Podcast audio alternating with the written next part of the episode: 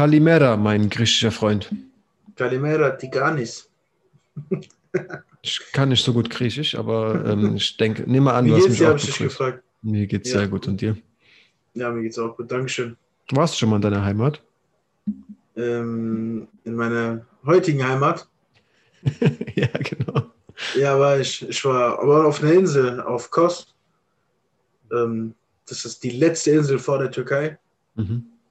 Ähm, richtig schön. Also ich war nur einmal bis jetzt in Griechenland, aber wenn alles so schön ist wie die Ecke, dann sehr empfehlenswertes Land. Sobald Covid vorbei ist, alle hingehen, nur zu empfehlen. Ich stelle Griechenland mich auch sehr schön vor. Habe ich eigentlich auch mal vor, mir nochmal noch mal mitzunehmen. Ein bisschen Feta Ja, zu gibt ja gefühlt tausend Inseln. Auch da kannst du ja jeden Sommer woanders hinfliegen. Ja, klingt jetzt ekelhaft, aber und hat halt auch gerade äh, wirtschaftlich geht es ja nicht so gut. Ich glaube, da kann man auch äh, dafür, dass man auch noch in Europa bleibt, relativ günstig auch einfach Urlaub machen. Ja, stimmt. Ähm, wir haben, ich habe eine Frage, die jetzt die letzten zwei Folgen aufgekommen ist, geklärt. Ähm, wir haben ja die Frage geklärt, ob unser Kollege, unser Hawaiianischer, der gekämpft hat, Dan Igo oder Dan Ike heißt. Und ähm, du hast mich ein bisschen dafür ausgelacht, dass ich, wo ich das denn gelernt hätte, wie ich es denn, also so habe ich es halt ausgedrückt, gelernt habe. Ähm, ich habe nicht heißt- gesagt, dass du falsch, dass du falsch liegst. Ja, ich habe nur gesagt, es ist nicht. sehr komisch, wenn es so ist. Es ist komisch, der Kollege heißt Dan Ige. Ähm, und dann habe ich noch eine sehr viel wichtigere Sache eigentlich zu klären. Du erinnerst dich an die Frage, dass ich gefragt habe, ob du gegen tigergroße Enten kämpfen willst. Und ich habe gesagt, ob du Mhm. gegen. Ich muss, ich fange neu an. Ich, ich erkläre erklär erstmal, wie die Frage anfing. Also wo die überhaupt herkommt. Ich, äh, kam. ich habe die Frage gehört, so auf dumm. Würdest du gegen eine pferdegroße Ente oder gegen zehn entengroße Pferde kämpfen? Tigergroße Enten. Nein, nein, nein, so habe ich das gelesen. Eine pferdegroße Ente oder zehn äh, entengroße Pferde. Ich dachte mir, ja, okay, entengroße Pferde, was sollen wir Pferde machen? So, keine Ahnung, das sind Fluchttiere, die sind so groß wie eine Ente, ist ja ganz klar, dass ich diese riesige Ente nicht, nicht bekämpfe. Dann dachte ich mir, das müssen gefährlichere Tiere sein. Und dann habe ich daraus halt Tiger gemacht. Dann dachte ich mir, okay, aber dann ist auch diese große Ente ein bisschen klein. Dann habe ich einfach zwei tigergroße Enten daraus gemacht. Und wollte dich eigentlich fragen, ob du gegen zwei tigergroße Enten oder gegen 20 entengroße Tiger kämpfst. Und ich habe einfach zwei und zwei gesagt. Und du hast Mhm. trotzdem dich gegen diese zwei Kätze entschieden. Die Sache ist die, ich habe aber ähm, privat dann auch nochmal zwei, drei Menschen diese Frage gestellt und jeder hat mir wirklich das Gegenteil geantwortet. Also ich bin der einzige Mensch auf dem ganzen Planet Erde, der ähm, gegen zwei ähm, Entengroße Tiger, nee, Tigergroße Enten kämpfen würde. Ja, das ist äh, krass. Aber die Frage wird halt nochmal kniffliger, wenn man, wenn ich es richtig gesagt hätte. Denn ich habe ja aus diesen zehn Pferde, zehn entengroßen Pferden 20 entengroße Tiger gemacht. Mhm. Ich dachte irgendwie, diesen Faktor 1 zu 10 behalte ich einfach mal. Und habe dann vorhin Tyron nochmal angeschrieben. Ich habe zuerstmals habe ich, wir ke- also kann man dann hier mal erklären, ich kenne Tyrone durch dich, ihr seid ja eigentlich befreundet. Das war meine erste äh, Kontaktaufnahme außerhalb unserer äh, WhatsApp-Gruppe und ich habe ihn gefragt, hey Tyrone, ich habe die Frage falsch gestellt. Würdest du nach wie vor Was hat, er, was hat er gesagt? Seine Antwort war, Florian, was stimmt nicht mit dir? Erklär's mir. Ich weiß auch eigentlich gar nicht, ähm, was er hatte. Also ich finde die Frage sehr normal, aber irgendwie sieht er das anders. Nochmal. Er hat aber auch Aber meine Frage später ist nicht unbedingt, also ist realistischer, aber ist auch mehr ein bisschen auf Scherz angelehnt. Okay, er hat dann aber auch nachgeschoben, ähm, dass er gerade arbeitet. Vielleicht ist er aber auch wirklich einfach mit dem falschen Fuß aufgestanden. Leider Gottes hat er jedenfalls ähm, sich nicht mehr mit der Frage beschäftigt, aber ähm, ich werde nachhaken und ihn zu drängen, das. das, nochmal zu überdenken, ob er nach wie vor die Katzen nimmt, ähm, wenn es auch 20 und nicht nur zwei sind. Apropos nachhaken, wir wollen ja das äh, letzte Event nochmal ähm, besprechen. Ja. Und hatten auch gesagt, im Privaten, dass wir vielleicht über für den Gesprächsverlauf auch einfach mal nicht mehr so, so nach der Nummer regelgebunden das von unten nach oben abarbeiten. Einfach nur mal einleitende Worte. Verrücktes Event, oder? Verrückt, also gerade nach letzter Woche nochmal irgendwie einen ganz anderen Beigeschmack. Ähm, ja, hat viele wahrscheinlich traurig gemacht. Also wir hatten ja letzte Woche diesen illegalen äh, Kniestoß zum Kopf. So einen ähnlichen hatten wir dieses Mal wieder bei äh, Darren Stewart und gerade den Namen von seinem Eric Anders. genau, ähm, und Anders. In diesem Kampf gab es auch ein illegales Knie zum Kopf. Der Kampf wurde dann auch vom Ringarzt aber diesmal abgebrochen. Ja, aber auch auf kuriose Weise so ein bisschen, gell? Also. Ja, also der Ringarzt kommt rein, guckt sich das an, meint so, kannst du? Er sagt ja. Dann sagt Herb Dean irgendwie zu ihm, guck noch mal richtig, so nach dem Motto. Genau. Dann guckt er halt noch mal richtig und er meint, ja, ich kann. Und der Ringarzt guckt Herb Dean an. Ist so, keine Ahnung, ich habe da ein bisschen die Körpersprache gelesen, macht so Rückwärtsschritte, so nach dem Motto, ey, ich will da gerade irgendwie nichts entscheiden und schüttelt so den Kopf. Und Herb Dean sagt so, ja, hä, okay, dann.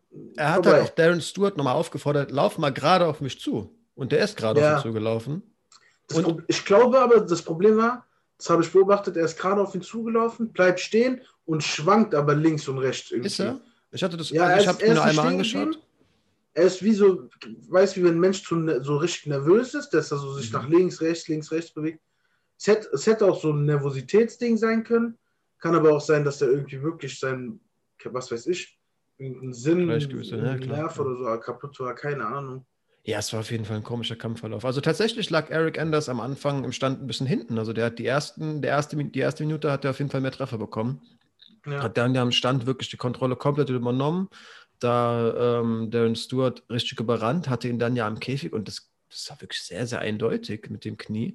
Ich glaube, der hat sogar vorher auch schon ein Knie gestoßen, das irgendwie dann so zur Schulter ging, wo ich mir dachte, oh, pass auf. Und ja, genau, das zweite genau, war dann wirklich das war, sehr eindeutig. Also, es hat ihn Gott sei Dank. beim ersten Mal schon. Ja, es hat ihn Gott sei Dank nicht so hart wie Sterling getroffen. Also das ist ja schon, der hatte ja noch eine deckende Hand davor, aber es ist halt wirklich auch keine, keine Frage. Da muss man, also, keine Ahnung, gäbe es in, im MMA einen Videobeweis wie im Fußball, der hätte sich das niemals anschauen müssen. Da gab es keine zwei Meinungen, keine, keinen Zweifel. Das Knie war illegal und ja, irgendwie hat er so dann mal wieder den Kampf verloren. Ähm, interessant auf jeden Fall, dass es keine Disqualification, sondern ein No-Contest wurde. Ähm, was bedeutet, dass ja, ihm weil er ja halt weitermachen wollte.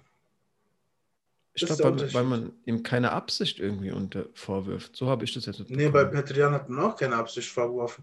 Das liegt, die Entscheidung liegt beim Fighter. Es ist so, ähm, dass wenn du selber weiterkämpfen willst und der Schiri aber den Kampf abbricht, dann ist es ein No-Contest. Wenn du selber sagst, ich kann nicht mehr, dann hast du gewonnen. Was sehr komisch ist, aber das ist das Regelwerk. Das haben die, ähm, ich gucke ja auf Deutsch, das hat der deutsche Kommentatorkollege dann auch nochmal erklärt. Also ja, keine Ahnung. Ich habe jetzt heute Morgen, ähm, ich habe Sebastian Hackel war der deutsche Kommentator, gell? Was denn? Äh, ich muss dir eine richtig lustige Story erzählen. Okay, mach, äh, passt die hier rein, dann nicht so, gell? Ich hab's im äh, Hinterkopf. Oder ja, komm. Es geht, was, es was, geht was? eigentlich. Also, ich habe auf Twitter den äh, Hashtag The Zone Fight Club benutzt, okay? Mhm, ich weiß, dass es den gibt, ja. Also okay, für die Leute, die auch auf Englisch schauen, man kann unter einem Hashtag, den die deutschen Kommentatoren nutzen, ähm, Sachen twittern, die die teilweise auch zitieren und so. Genau. Und ich habe da ähm, halt eine Frage gestellt zu ähm, Nasrat. Mhm. Das heißt eine Frage. Ich habe halt, ähm, wie wir auch wahrscheinlich nochmal gleich äh, drauf eingehen werden, Nasrat hat ja gewonnen. Mhm. Und ich meinte so, ey, jetzt nach dem Sieg von Nasrat, was denkst du denn, ähm, Sebastian Hackel war der Kommentator, was denkst du denn, wie sich der deutsche MMA so in den nächsten Jahren entwickelt? Könnte man vielleicht sogar in naher Zukunft mal wieder mit einem Event in Deutschland rechnen? So. Mhm.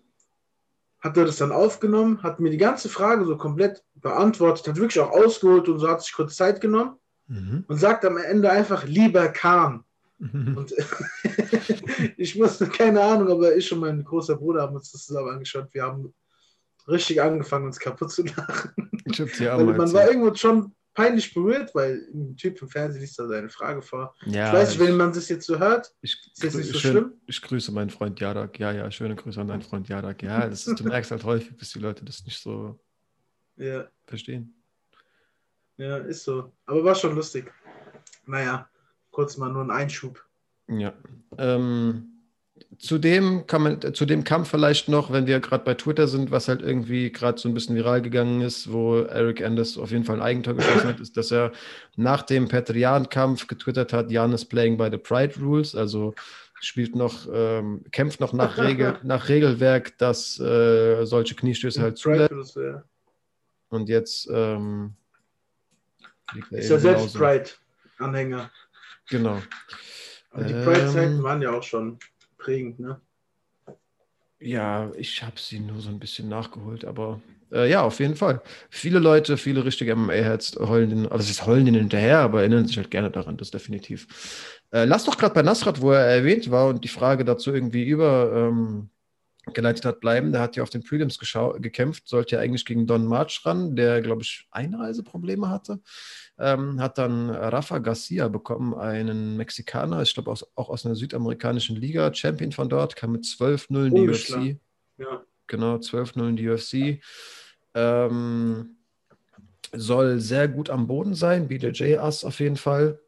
und hat mit Nasrat aber durchgehend gestrikt auf jeden Fall. Also ich glaube, hier und da hat er versucht, den so ein bisschen zu boden. Da, da vier, fünf Mal versucht, den runterzuholen, aber Nasrat war da nicht geschafft. Was Takedown-Defense angeht, ähm, on point auf jeden Fall. Definitiv, hat auch sehr schlau, sehr schlau gekämpft. Also Nasrat hat den ja auch, es gab ja so ein, zwei Szenen, wo man auch, wo er den so im Infight mit so einem Fußfeger zu Boden geworfen hat, richtig. Mhm. Dann keine Überlegung hatte, da überhaupt nachzusetzen. Also er wusste genau, auf den Bodenkampf lasse ich mich nicht ein. Ähm, hat im Infight generell häufig auch sehr gut mit Ellenbogen gearbeitet. Ähm, hat für mich auch die ersten zwei Runden sehr klar gewonnen aber das waren schon noch relativ knappe Runden. Also für mich war da klar, ey, 2-0 Lassrad, aber man hat ja im Hinterkopf, so die Schiris sehen da ja teilweise andere, äh, die, die ähm, Punktrichter sehen ja teilweise andere Kämpfe, dass das vielleicht zwei Runden sein könnten, wo man auch irg irgendeiner sagt, ey, das ist 1-1, irgendeine Runde gebe ich Garcia. Er hat da jetzt schon gut mitgekämpft, aber in der dritten Runde ähm, wurde schon eindeutiger. Ja, wurde es richtig eindeutig, ist da eingebrochen. Da hat, hat Nasrat ja. ihn auf jeden Fall richtig zerlegt. Rafa Garcia aber trotzdem durchgehend den Vorwärtsgang gesucht. dabei. halt Wollte ich gerade sagen, taffer Typ. Also, da hat es genommen auf wie ein großer. Fall. Und ähm, ich kann mir nicht vorstellen, dass Dana irgendwie enttäuscht war von der Leistung und dass wir den vielleicht dann sogar wirklich nochmal bald sehen. Denke ich auch. Aber es halt, also der hat sich halt wirklich, also ich habe halt teilweise zugegeben nicht mehr verstanden, warum der nicht mal kurz ein bisschen rückwärts angesucht und abwarten kämpft. Der ist ja wirklich nur noch vorwärts gelaufen, um sich da ja. Abzuholen und irgendwie noch mehr vor den Kopf. Ähm, ich erinnere mich an einen sehr, sehr schönen Uppercut von Nasrat. Oder diesen High. Was ich cool fand, ähm, ich habe den Nasrat-Kampf auf Amerika, also mit ähm, Originalton gehört, mhm. geschaut, gehört. Geht ja nicht auf Deutsch. Ja, genau. Okay. Und ähm, da hat, hat man halt ziemlich gut ähm, den Coach gehört ja, ich habe auch nur durchgehend auf den gehört. Ja, und ähm, Nasrat hat wirklich durchgehend um, versucht umzusetzen, was er ihm gesagt hat. Also ich erinnere mich an eine Szene, wo er sagt, Nasrat, mach irgendwas, was er nicht erwartet. Na, und zwei Sekunden später ja. haut Nasrat so einen äh, Highkick raus. Mhm. Ja, ich mag generell, ich höre, äh, also ich, mir ist der schon häufiger aufgefallen, ich höre generell bei deutschen, deutschsprachigen Kämpfern voll gern, ich bin da so richtig so hellhörig, so oh, deutsche Ecke, so mal gucken, was sie rufen. Und ich mag Nasrats Coach schon immer. Also ich finde, der, der ist, ähm, ich weiß nicht, der ist, der wirft, äh, der, der ruft dem sehr gute Sachen zu, die irgendwie wirklich zum Kampfgeschehen passen. Also pass auf seine rechte Gerade auf und dann kommt die rechte Gerade, denkst du, krass, hat der wirklich gut gerochen, pass auf, der wird gleich shooten. 20 Sekunden ja. später shootet der, ähm, keine Ahnung, äh, macht die Hände hoch in Momenten, wo Nasrat die Hände hängen lässt. Und ist aber, also ist wirklich so äh, sehr unterstützend, sehr coachend, aber hat trotzdem auch dieses gewisse Anfeuernde. Der macht schon mal, wenn das dann auch gut trifft, schreit er einfach, ja, so schön, ja. peitschen schon nach vorne, aber nicht auf so eine, diese typische äh, dicker Vater steht am Spielfeldrand vom kleinen Sohn und schreit einfach nur dumm rum und du denkst dir so, ja, ja ey, nee, bringen würde ich ihm gar nichts. So. Ja, das finde ich eine sehr, sehr gute Mitte. Ist mir schon häufig aufgefallen. Ich habe keine Ahnung, wie der heißt, aber wird dann wohl ein Hamburger sein, nehme ich mal an. Ähm, Wahrscheinlich. Ich weiß, dass Nasrat damals auf jeden Fall mit Ismail Cetinka trainiert hat. Mhm. Ähm, aber wahrscheinlich jetzt auch einfach durch die Größe, die er erlangt hat und das ganze Rumreisen, einfach auch irgendwie so ein kleines Team an, zusammengestaut hat und Natürlich. die um die ganze Welt reisen und überall Ich habe nämlich auch gehört, ähm, dass äh, Sahabi, Fida Sahabi noch in der Ecke stehen sollte. Oder stand, stand, habe ich gehört. Ich habe ihn halt gar nicht wahrgenommen. Das war, würde ja auch bedeuten, dass er wirklich Multilingual-Coaching-Anweisungen bekommt, was ich mir so nicht so richtig vorstellen kann, dass man darauf klarkommt überhaupt. Aber vielleicht ist es so. Ähm, habe ich jetzt nicht wahrgenommen. Das, das habe ich nicht mitbekommen. Soll aber nee. also ich habe also auch nichts ich, Englisches gehört, muss ich sagen. Nee, habe ich aber auch so gehört. Gut, Sahabi ist auch, glaube ich, eher so der ruhige Typ. Ich aber ich habe jetzt auch nicht drauf geachtet, wer da dann irgendwie ähm, in der Ecke ankam. Ich weiß es ja tatsächlich aber auch bei, bei ähm, Khabib war. Ach so, Nasrat mit ihm trainiert hat. Nee, ich meine, das Sahabi auch bei ja. deutschen Kämpfen. Also der war wirklich auf deutschem Boden auch schon in Nasrats Ecke und so. Ah, okay, krass. Ja, dann scheint er dazu zu gehen. Nee, aber ich meinte, äh, Nasrat hat, äh, glaube ich, sein Konditionstraining mit Khabib zusammen gemacht. Okay. Ja, da habe ich ein paar äh, Insta-Posts von gesehen. Aber naja, ähm, Nasrat hat den Kampf gewonnen. Guter Kampf, auf jeden Fall. Hat mich sehr gefreut. Guter Kampf und ähm, es geht Richtung, sagen wir mal vorsichtig, es geht Richtung Main Card. Mhm. Ähm, und vielleicht sogar bald Richtung Rankings. Warum ja. nicht? Bevor wir Main auf die Maincard wirklich auch kommen, lass dann doch gerade die Prelims abschließen. Nee, ich äh, meine, ich es geht für Nasrat Richtung Maincard. Ich, ich, dachte, ich greife da so ein bisschen irgendeinen Übergang auf. Aber also ja, pro 7 mäßig so eine Überleitung. Ich habe es versucht. Stark. Stefan Raab. ja, so bei wie heißt diese Unter... Es gibt doch immer so, so Untersender noch, so Pro, ProSieben Max, glaube ich, heißt ja, einer. Sat so, 1 Gold und so. Ja, vielleicht fangen wir da irgendwie an. So. ja, okay. Aber ProSieben Max ist ein nicer Sender, ist teilweise besser als das richtige ProSieben gefühlt. Ich gucke so lange. Ich habe auch schon seit 20 Jahren kein Fernsehen mehr geguckt. Aber das hast du bekommen. Okay, keine Ahnung. Äh, ja, äh, Prelims abgeschlossen. Ich habe auch nicht viel zu sagen. Angela Hill gegen Ashley Yoda, der Kampf ist stattgefunden. Angela, Angela Hill hat, ich habe den sehr nebenbei geschaut, muss ich sehen, aber ähm, keine Zweifel offen, offen gelassen. Die äh, Werte Yoda da wirklich ähm, überrannt. Ähm, keine Ahnung. Das Auffälligste an Ashley Yoda war ihre Frisur. Die hatte so sehr kunstvoll geflochtene Dreadlocks. Nice. Ähm, ja, was, äh, also beide hätten wir eigentlich noch sehen sollen. Ich weiß jetzt nicht gegen Ricardo Ramos, ich weiß jetzt nicht, warum der weggefallen ist, haben wir, glaube ich, beide nicht so ganz mitbekommen. Den Kämpfer haben wir nicht gesehen. Ja. Ähm, und haben dann die Main Cut, also Eric Anders hat es ja eröffnet, danach ähm, Manel Cup gesehen, oder? Wenn wir doch mal chronologisch weitergehen. Ja, also Anders ähm, haben wir ja am Anfang schon kurz erwähnt mit dem Knie. Dann genau. kam Manel Cup ähm, der auch schon vor circa einem Monat gefeitet hat. Genau, sein ähm, Debüt ähm, gegen Pantoja verloren. Genau, also sein UFC-Debüt war vorher Rising Champion. Mhm. Und ja, hat sich in seinem UFC-Debüt schon, hat er schon irgendwie den Fehler gemacht, zu überzeugt gewesen zu sein von sich selbst und irgendwie gefühlt schon in den letzten 30 Sekunden des Kampfes ein bisschen sich gefeiert hat für seinen Sieg, der dann nicht kam. Ähm, ähnliches Spiel wieder, oder? Ja, also ich sträube mich so ein bisschen vor der Formulierung, er, ist, er feiert sich zu sehr, ist halt, also ne, es kommt auf jeden Fall wirklich so vor, aber wer weiß, ob das wirklich in seinem Kopf so ist. Also ich habe schon auch das Gefühl, dadurch, dass er irgendwie hier kunstvoll nochmal so ein paar, paar Faxen macht, die hat er zugegeben, diesmal eigentlich weggelassen, aber hat, er hatte halt auf jeden Fall wieder das Problem, ähm, den Druck nicht zu suchen, also irgendwie kein Gefühl für den Kampfverlauf zu haben oder tatsächlich irgendwie ähm, keine 15 Minuten vorwärts gehen zu können, denn auch in dem Kampf war er irgendwie ein bisschen zu passiv, hatte aber auch seine Phasen, in denen er dann mal aktiv nach vorne, gegangen ist. Ja, ich erinnere mich an einen Flying Knee oder so, das ganz gut getraut äh, gesessen hat. Die Sache ist die, der sieht für mich aber auch nicht kaputt aus am Ende des Kampfes. Also der könnte gefühlt viel mehr.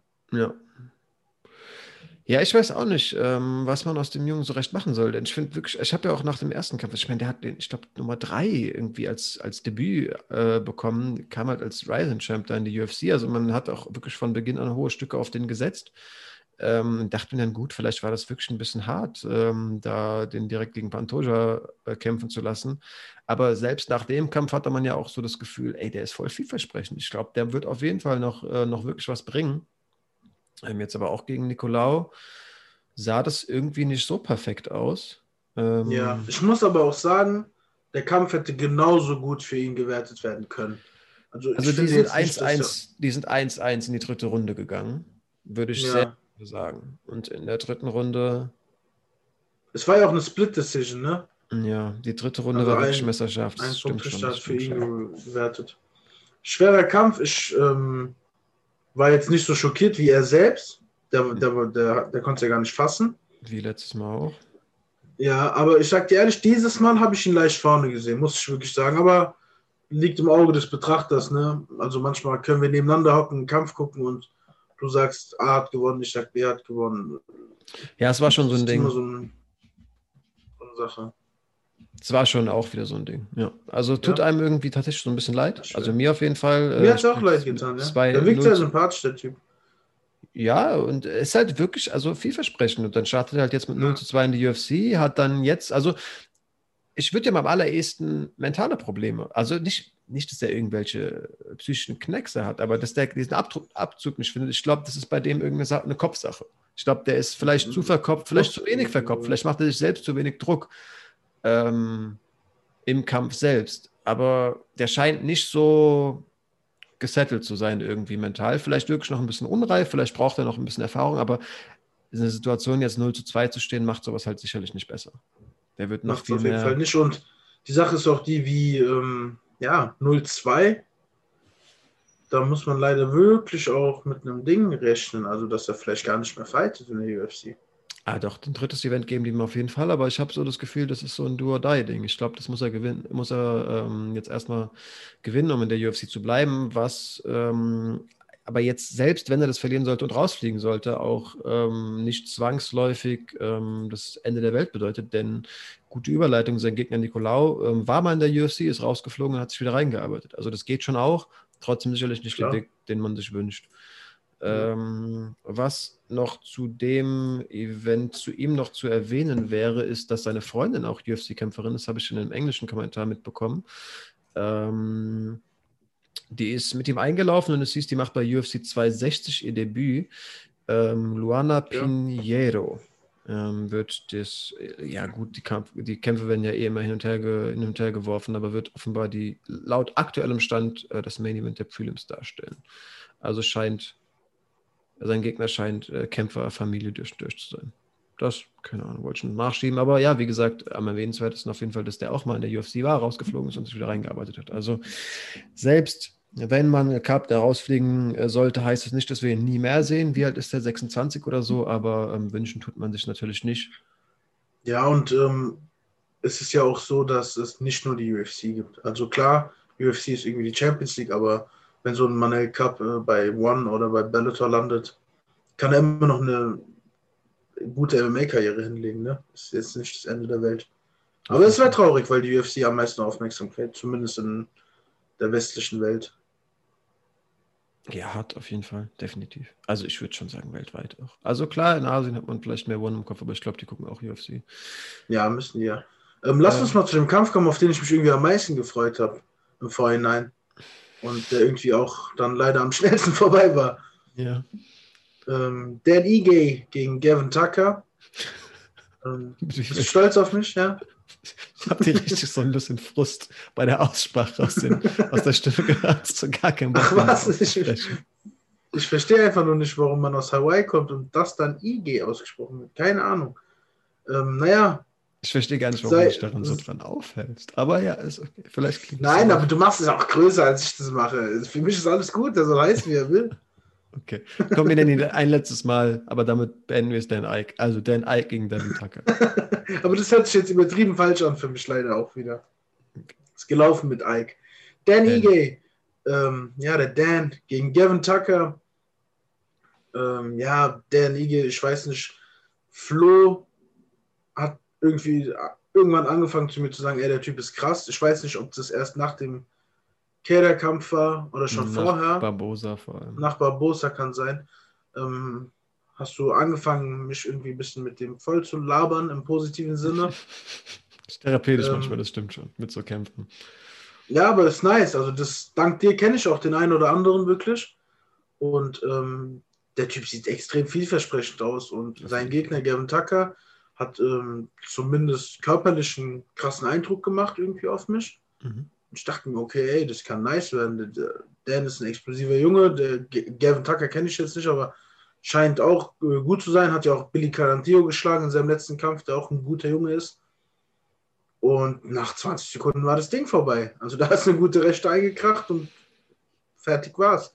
So Für Dan war es gut, der aber tatsächlich ein bisschen enttäuscht war. Also der hat sich 100% gefreut. Knockout of the Night, 50k, sein Spitzname ist ja auch 50k und alles geil, aber er meinte ja irgendwie dann auch im Postfight-Interview, ey, ich habe hart an meinem Jab gearbeitet, ich wollte den heute eigentlich benutzen. Nicht eingeschlagen. So, ja, naja. Ey, die Waffen wird er schon auch noch gut. zeigen können. Ähm, hat er nach den Ich meine, der keinen Schlag abbekommen, der kann theoretisch in zwei, drei Wochen wieder ran.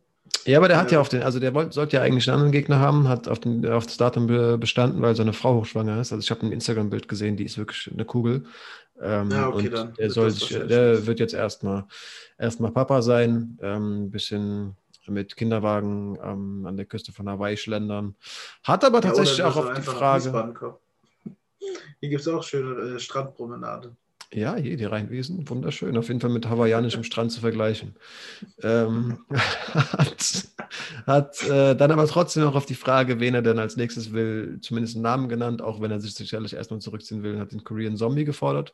Geiler ja. Kampf, hätte ich auf jeden Fall Bock Boah, drauf. Fände ich, fänd ich, auch richtig nice. Ähm, ich glaube schon, also der Dan, Dan Ike wird ähm, da oben mitspielen, da bin ich mir dann echt sicher. Ähm, ja, glaube ich auch. Den sehen wir noch ein, zwei Mal auch siegreich. Äh, du hast vorhin gesagt, dass ich dich mit Kämpfern therapiert habe, von wem ich dir auch hier und da mal so ein bisschen was erzählt habe. Also ich glaube nicht ganz so vehement wie bei Dan Ige, aber ähm, ich habe dir genauso auch von Jonathan Martinez bei seinem, vor seinem letzten Kampf äh, gesagt, ey, kennst du den Jungen? Der ist 26, der ist richtig vielversprechend. Ähm, war im Vorhinein ähm, nicht, also als wir die letzte Folge äh, aufgenommen haben, noch nicht für, das, für das Event geplant. Ähm, keine Ahnung, Covid schiebt da irgendwie die Events hin und her, kam dann aber plötzlich, ist er da aufgelaufen und sollte gegen den Briten Davy Grant kämpfen, den ich persönlich gar nicht kannte, steht 13 oder stand, nee, steht jetzt 13-4, vorher mit 12-4 in den Kampf gegangen, 35 Jahre alt. Das wird jetzt im Vorhinein erzählt, dass das ein äh, Teamkollege von Bisping ist. Ja.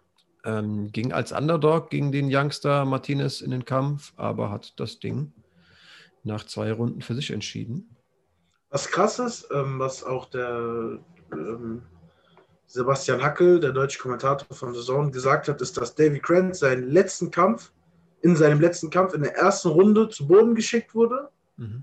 wie in diesem Kampf, mhm. und dann in der letzten Runde den, seinen Gegner noch ausgenockt hat.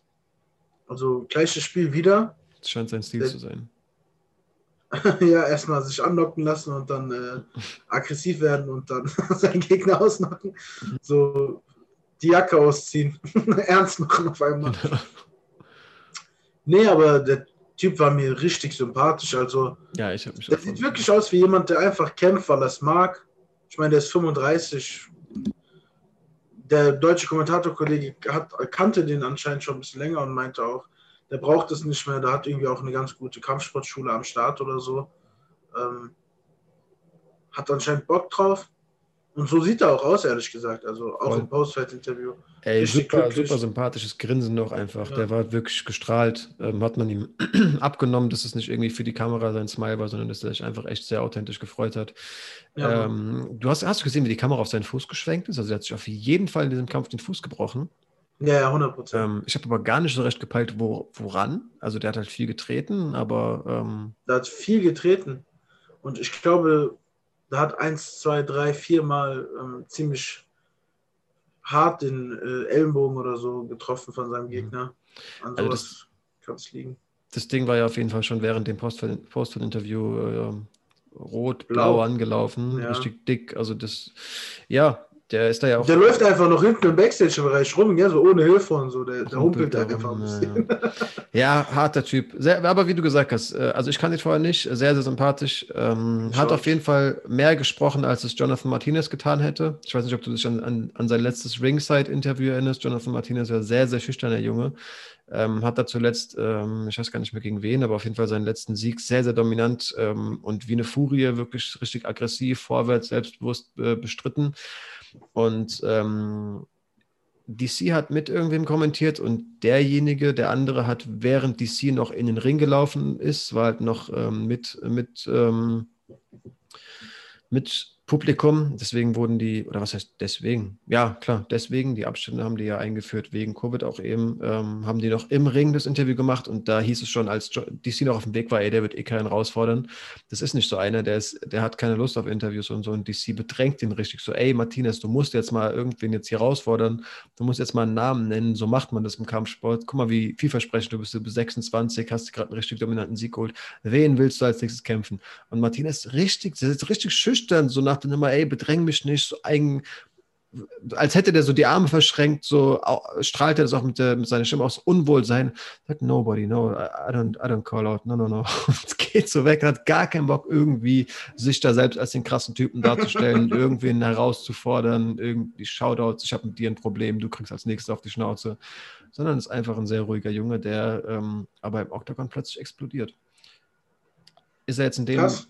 Fall nicht, zumindest nicht äh, so, dass es äh, zu einem Sieg geführt hätte. Aber ich mag diese Charakter, die im Ring laut sind und nicht außerhalb. Ist vielleicht ein bisschen sehr extremer Fall, Ähm, ein bisschen reden kann er von mir aus auch gerne, wenn es, keine Ahnung, um meine 100% Sympathie geht, sage ich mal so. Ich komme mir banal vor, da irgendwelche Ansprüche zu stellen. Du weißt, wie ich meine, so. Aber ähm, vom Grundprinzip finde ich cool, irgendwie. Kleine Klappe, viel dahinter, anstatt andersrum oder. Ja, andersrum Klappe. ist komplett traurig. Also große Klappe, viel dahinter, ja. ist auch okay. Aber du läufst halt auch immer Gefahr. Klappe. Du läufst halt auch Klar immer Gefahr, dann, dann mal aufzureißen und dich zu blamieren. Safe, aber du bist auf jeden Fall der Mann, der ähm, die besseren Verträge kriegt. 100 Prozent. So, solange es läuft, sagen wir so. Ja, aber du sollst auch, wenn es äh, nicht du bist, sollst du es eben auch nicht erzwingen. Also ich erinnere mich da an ein ja, Interview. Klar, das muss schon von einem, das, das muss schon authentisch, authentisch sein. Kommen. Genau. Ja. Wo auch, äh, ich weiß noch, äh, Posted-Interview von ähm, Curtis Blades gegen Derek Lewis. Ähm, Derek Lewis übrigens bei Joe Rogan äh, gewesen, an alle Zuhörer. Ich habe es noch nicht gehört, aber es muss lustig sein. Derek ich habe zwei, drei Ausschnitte auf YouTube gesehen. Ich gucke es mir auf jeden Fall ganz an. Äh, Curtis Blades auf jeden Fall wird gefragt, ja, wieso bist denn du nicht ein bisschen lauter? Du könntest, glaube ich, auch schon größere Kämpfe ähm, haben. Du bist auch sehr vielversprechend. Er gesagt, ey, ich stotter, was soll ich hier da irgendwie das Maul aufmachen? Und ich bin das nicht. so, es wird bei mir eh scheiße wirken. Und aber auch unabhängig von irgendwelchen Sprachproblemen, wenn du das nicht fühlst, wenn du nicht authentisch bist, dann würde ich das auch nicht weiterbringen. Und da hat er auf jeden Fall recht. Auf jeden Fall. Ähm, die Schwergewichte, die eigentlich auf der Karte waren, Ben Rothwell haben wir ja auch nicht gesehen und Philippe Lins, äh, aber im Halbschwergewicht haben Misha Zirkunov und Ryan Span, der Superman, gekämpft. Yes, beide ähm, Fighter, die von Johnny Walker schon besiegt wurden. Und dann Schreiben wir den irgendwie unter, unter ähm, also hören sie ja nicht. Das aber ist halt die Gemeinsamkeit der beiden. also die einzige. ähm, ja, keine Ahnung. Der Kampf kam gegen Knockouter. Der Kampf, ja, der Kampf kam mir ziemlich kurz vor. War er auch äh, eine Minute und elf Sekunden hat das Ganze gedauert. Ähm, Ryan Spencer von Anfang an irgendwie wie der sicherere Mann aus, gefühlt. Also von Anfang an irgendwie eine Überlegenheit bei ihm gespürt. Mhm. Und ähm, hat dann Zirko noch auf ähm, mit einer guten Rechten getroffen, der dann direkt Knockout gegangen ist. Ähm, ja. So schnell kann es gehen. War echt ein Event mit ja. kurz. Das, kurz das ging Kämpfen. sehr schnell, ne? Das ganze Event ging sehr schnell. Das war irgendwie schon um halb fünf oder so fertig. Ja, du musst überlegen. Also ich habe äh, die Prelims live geschaut und dann mhm. halt ähm, die Maincard am Morgen mit ja. Käffchen ähm, und Frühstück so. Und dann schaue ich mir halt die ganzen Werbeausschnitte und Trailer teilweise mal, aber meistens skippe ich wirklich und gucke nur die Kämpfe. Und dadurch ja, wurde es, halt also, Vorteil, ja. da, dadurch wurde es aber noch viel kürzer. Also ja. war wirklich ein super kurzes Event. So. Ich glaube so. auch, also es ist ja auch schon so, dass trotzdem das Event auch live so ein bisschen verkürzt wird, wenn halt die Kämpfe kurzzeitig sind, aber so ein bisschen versuchen, ihre Taktung einzuhalten, wollen die ja. Aber für mich ja, war es wirklich, das war eine Sache von einer Stunde oder so, dann war ich da irgendwie schon beim Main Event, auf das ich mich aber auch wirklich, wirklich gefreut hatte. Ähm, Im Vorhinein ähm, ja, mir irgendwie auch den ganzen Build-up angesehen, die Post-Interviews, auch Interviews bei, bei externen Leuten, also irgendwie bei Bisping von Belal und ähm, Leon, Leon hat nichts gegeben, aber halt ähm, sein offizielles UFC-Posted-Interview äh, Belal sehr motiviert, hat mich dann auch wirklich überzeugt, hat da irgendwie auch Ansagen gebracht von wegen, ey, ich bin nicht wieder, also ich bin auf keinen Fall wie irgendwer, den Leon Edwards schon mal gekämpft hat. Ich werde auf jeden Fall konstant nach vorne gehen. So einen Willen wie ich ähm, hat er noch nicht gesehen. Ähm, ich werde da ja con being constant in his face, ich werde Pressure ausüben ähm, und werde ihn breaken, werde seinen, werd seinen Spot nehmen und ähm, wirkte wirklich, wirklich überzeugt. Hatte ja auch den ganzen Rückenwind von, von einem großen Teil der UFC-Community, ist ja wirklich beliebt in Camp übergreifend, in, in breiten Reihen, weil er eben so eine, so eine coole Persönlichkeit ist irgendwie. Und als die dann wirklich im Ring standen, ähm, ja, hat er mir irgendwie zu denken gegeben. Ist so ein bisschen, also jetzt ein bisschen ein sehr extremes Beispiel, aber so vom Prinzip her ein bisschen wie, wie Conor McGregor es geschafft hat, dich dann doch auch wirklich heiß auf den Boxkampf mit Floyd Mayweather zu machen. Ich dachte mir so, okay, vielleicht holt er es ja wirklich und die Rankings ähm, machen es halt nicht aus. Ähm, so krass ist der Abstand zu den Top Dogs nicht. Aber ähm, ja, vom Pressure war nicht viel zu sehen. Leon Edwards durchgehend im Vorwärtsgang. Ja. Ähm, crisp wie immer. Ähm, der sah echt gut aus den Edwards. Ich bin ja. Gutes Tempo, keine Sekunde irgendwie, wo ich dachte, jetzt fährt er gerade runter oder so. Der war äh, wirklich on point. Äh, sehr, sehr genaue Schläge. Hat er gut gemacht. Äh, bis zu dem besagten Moment. Ja, für mich klassischer Leon Edwards. Also ich bin, ich bin ja sehr, sehr großer Fan von seinem Stil, auch von seiner Persönlichkeit, muss ich sagen.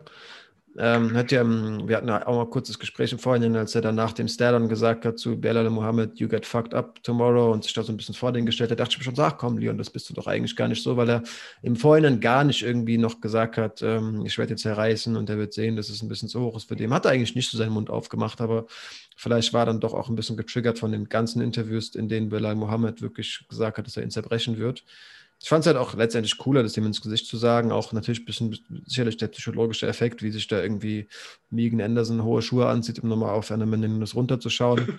Ich glaube, 24 Stunden vorher dem Gegner noch einen Wurm in den Kopf zu setzen, ist schon eine Sache, die man häufiger mal versucht. Und halt irgendwie aufrichtiger für mich auch ist als in irgendeinem Interview. Ähm, aber ja, äh, am Ende des Tages im Ring war es wieder der Leon Edwards, wie er halt ist, nämlich komplett kühl, komplett emotionslos. Ähm, ist halt auch jemand, der nie, also an seinem Stil ist kein Fett, da ist nichts dran, das du nicht brauchst. Da ist kein Ali-Shuffle, kein Spinning-Kram, keine Feints, die man nicht benötigt, sondern einfach nur crisp vorwärts, ich arbeite hier. Und ja, das also, gut aus allein wie man, wenn man sich seine Form, seine körperliche ansieht, weiß man halt, der ist trotzdem genauso lange im Gym und man merkt halt, sein Jab kommt halt, also während andere Leute eben Zeit verschwenden, was heißt verschwenden, aber Zeit investieren, um eben doch irgendeinen Spinning-Kram zu lernen oder mal den Ali-Shuffle auszuprobieren, sagt der halt, ey, mein Jab wird auch nach 2000 Mal noch ein bisschen, bisschen, bisschen knackiger. Sehr. Ich hatte wirklich auch gar keine Sorge um den. Aber dann ich kam halt dieser Moment, in dem er, also er wird in der ersten Runde schon mal ermahnt für einen, für einen Eye-Poke. Ähm, ja, und ich wollte dazu gerade was sagen. Ähm, nachdem er zum ersten Mal gepokt hat oder fast gepokt hat oder keine Ahnung, ähm, hat der deutsche Kommentator gesagt, dass Belal Mohammed Kontaktlinsenträger ist. Mhm. Und dass man das in der UFC eigentlich nicht darf in einem Kampf, das aber ganz, ganz, ganz viele Kämpfer trotzdem tun. Krass. Ähm, ja, weil halt ist ja klar, wenn du nicht gut siehst, das Distanzgefühl ist ja komplett eingeschränkt. Mhm. Und ähm, siehst du ja nicht Kontaktlinsen, machst du ja rein irgendwie. Mhm. Ich weiß jetzt nicht, auch nicht, inwiefern das kontrolliert wird, wirklich, wahrscheinlich gar nicht. Wie denn? Ähm, Einmal in die Augen greifen, das ist ja nee, Quatsch. Ja, klar, deswegen. Ähm, und dann meinte der Kommentator schon, ey, wenn der wirklich Kontaktlinsen trägt, dann kann so ein kleiner iPod ziemlich viel ausrichten. Natürlich. Weil wenn die Kontaktlinse einfach verrutscht, dann bist du ja durchgehend eingeschränkt, irgendwie komplett genervt auch hast irgendwas im Auge so. Ja, und die kann weißt, ja auch schneiden, oder? Wenn man die gewalttätig übers Auge reißt? Das weiß ich nicht, das kann sein, keine Ahnung. Auf jeden Fall mit diesem Hintergedanken dann mhm. nochmal diesen nächsten Poke zu sehen, dachte ich mir, scheiße, sieht gar nicht gut aus. Und der hat ja auch, also der wird gepokt und der fängt ja direkt an zu schreien. Ich hatte nicht eine Sekunde das Gefühl, dass es hier, dass dieser Kampf weitergehen kann, bin ich, ich ganz ehrlich. Ich, auch gar ich wusste von der ersten Sekunde, okay, das war es komplett.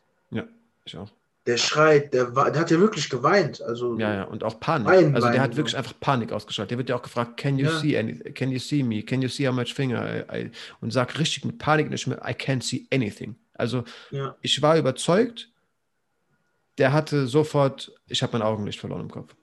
Ja, safe. Also das war wirklich, das war ein iPod, den ich selten äh, so gesehen habe. Also vielleicht irgendwie DC hatte ja auch mal so drei Viertel des Fingers von Stiepe im Auge, so gefühlt. Ja. Vielleicht der. Aber, ja, der, aber war, der, war, schon schlimm, aber irgendwie ähm, kein Plan. So, man hat ja dann von Bilal Mohammed die roten Tränen auch runterlaufen sehen und diese ganzen Sachen irgendwie haben mir noch mehr Angst gemacht und dann hat auch das Auge angefangen äh, zu, wie sagt man, schwellen? schwellen? Anzuschwellen, ja. Also man sieht, ja. wir haben ja auch das können wir jetzt nicht einblenden, weil wir ja kein, kein Bild haben, aber wir haben ja in unseren Notizen schon noch sein, sein ähm, Bild. Ähm, ich glaube, so von 6 Uhr morgens hat er das gepostet, ähm, wo er das Auge wieder öffnet, sagt Gott sei Dank, meine, mein Augenlicht kommt zurück und ähm, ich, der Doktor hat mir schon gesagt, es wird kein dauerhafter Schaden, also das kurz auch nochmal, falls Leute sich damit noch nicht beschäftigt haben, eingeschoben. Ähm, und man sieht, die Blutung ist Gott sei Dank schon unterm Auge. Also ja. Ähm, ich hatte auch am Anfang, also kein, ein Auge kann eigentlich nicht bluten. Ähm, ich habe tatsächlich mal im Biounterricht, ähm, also soweit ich weiß zumindest, ähm, in, in den Ausmaßen, ich habe tatsächlich mal im Biounterricht sogar ein Auge seziert. Ähm, äh, das war ja irgendein motivierter Biolehrer, wollte uns, Was? Krise, Junge. Würde Christian Eckerlin jetzt sagen. Ja, keine Ahnung. Wir hatten einen Biolehrer, der fand, dachte, ey, wir nehmen gerade das Auge durch und ich kenne das auch so aus meinen Zeiten. Ich weiß, dass wenn man zum Metzger geht, ich bin Lehrer, ich bin Biolehrer, ich möchte gern, ist möglich, dass ihr schlachtet doch, äh, kann ich ein paar Schweineaugen haben, die werft die doch eh weg, sagt der Metzger, jo, wann denn? Kein Problem. Ähm, hat dann irgendwie vorher gesagt, wer ist da klar dagegen? Wir hatten die Option rauszugehen, aber du hast dann halt die, die Möglichkeit gehabt mit so einem Skalpell. Also vorher hast du halt gelernt, da ist irgendwie Lederhaut und was auch immer, was es dann nochmal alles gab. Ähm, Glaskörper heißt es, glaube ich, tatsächlich zum Beispiel auch. Und dann habe ich mal wirklich okay. auch mit einem Skalpell so ein Auge zerschnitten. Ähm, da kommt kein Blut raus. Also natürlich ist es auch eine Netzhaut, aber so krass kannst du auch aus dem Auge nicht bluten. Was ich auf jeden Fall aus der Zeit mitgenommen habe, zu sagen, dass ein Auge dann doch auch deutlich äh, widerstandsfähiger ist, als ähm, man so vom Bauchgefühl sagt. Also ja. das kannst du wirklich, das ja, ist jetzt eklig, ich weiß, aber wie so ein Squashball auch so rumdrücken, das wirklich, das ist gummiartig und da ist eine richtig feste Lederschicht drauf. Also mit einem messerscharfen Skalpell da durchzuschneiden, war eine richtige Arbeit so.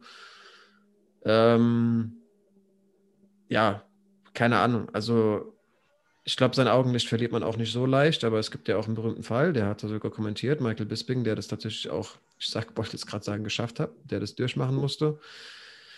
Ähm, was mich auch ein bisschen schockiert hat, ist, dass Leon Edwards äh, den Ernst der Situation auch offenbar nicht gepeilt hat, bis zum Moment, in dem Mohammed wirklich geschrien hat. Also so ein, zwei Sekunden sind vergangen bis zum ersten Schrei, soweit ich mich erinnere. Und er wollte erstmal so über dem so, ey, so schlimm war das nicht irgendwie, so war seine Körperhaltung zumindest seine Körpersprache, aber hat dann natürlich auch eingesehen, das ist ein krasses. Ja, da hat ja auch im Nachhinein dann irgendwie sich, ähm, hat man schon gemerkt, dass ihm das irgendwie nahegegangen ist. Ich weiß jetzt nicht, aus welchem Grund, äh, vielleicht auch einfach nur, ähm, weil er jetzt wahrscheinlich den Title-Shot doch nicht kriegt, können wir mal gleich drüber quatschen, aber werden wir natürlich. Ja. Ich, also Hand aufs Herz, das ist schon dann auch. Also ich glaube, Leon Edwards ist schon auch ein cooler, äh, ein, cool, ein, ein kühler Typ. So, also nicht im Sinne von Coolness-Faktor, sondern nicht so große Emotionen irgendwie, zumindest ausstrahlender Mensch. Also wer sich mit seiner Lebensgeschichte beschäftigt, weiß halt auch, dass irgendwie auch Vater tot und so und dabei gewesen, wie die Mutter das erfährt und so und sich irgendwie schlafend gestellt und ja, hm, keine Ahnung, schon auch sicherlich einzelne Momente miterlebt. Also ähm, die ja, die andere, glaube ich, Leute emotional aufgerührt haben. Also Marvin Hagler ist ja auch gestorben, das war jetzt eine unserer News, der wurde im Nachhinein auch angesprochen, hat gesagt, wir wissen, dass es eine große Legende von dir war. Ähm, wie geht's dir damit? Und er hat gesagt, sehr verrückt. Also ich habe dem tatsächlich zwei Minuten bevor sein Tod veröffentlicht wurde bei Instagram geschrieben, was ich nicht häufig mache, aber dann ähm, kam mein Coach und gesagt, wusstest du, dass Marvin Hagler tot ist? Und er gesagt, no, he didn't. So, ich habe den doch gerade erst geschrieben so und ähm, hat das irgendwie alles relativ kühl hingenommen. Also ich glaube, ja, der ist, nimmt sowas auch, glaube ich, relativ nüchtern hin, aber als ob das nicht jemand ist, der auch, also der hat ja auch gesagt, es gibt ein Leben nach dem Kämpfen. Ähm, selbstverständlich wünsche ich ihm eine schnelle, schnelle Regeneration und die hatten ja auch nie einen wirklichen Beef. Ich meine, er hat ihm am Face-Off gesagt, nee. ich mache dich morgen fertig, so und das ist ja einfach. Ja, Kleinigkeit, nach, nach dem Kampf hätten die sich abgecheckt und alles 100 Prozent, deswegen, da war ja. Ja, also, safe.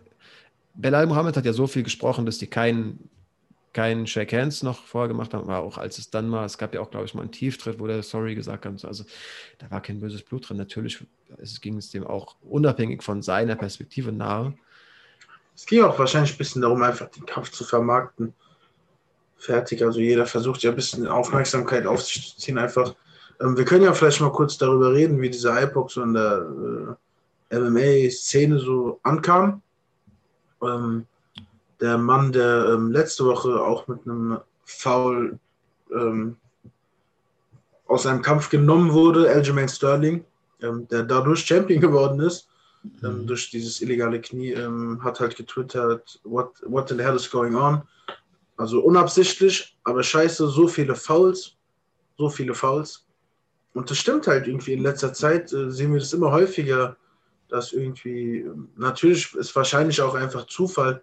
Ich meine, woran soll es denn liegen, dass es jetzt häufiger passiert als damals? Müsste ja, Zufall sein, aber zeigt einfach, dass ähm, zeigt einfach, dass der Sport irgendwie noch, wie soll ich sagen, in seinen Anfängen liegt. So mit den Handschuhen ist noch nicht alles ideal. Ich habe ähm, gehört, die Pride-Handschuhe, die wir ja, also die Organisation, die wir eben ja auch schon erwähnt haben, sollen besser gewesen sein. Okay. Weil die oben so ein bisschen abgerundet waren. Die haben deine Hand ähm, zu seiner Faust geballt und es war mhm. eher anstrengend, die Hand auszustrecken. Okay, ja, das macht Sinn. Ja, es ist halt schwierig, keine Ahnung, wenn. Aber warum sollte das denn Dana dann nicht machen? Ich meine, es kostet Das ihn doch ja- auch Unmengen an Geld, dass die Kämpfe so abgebrochen werden.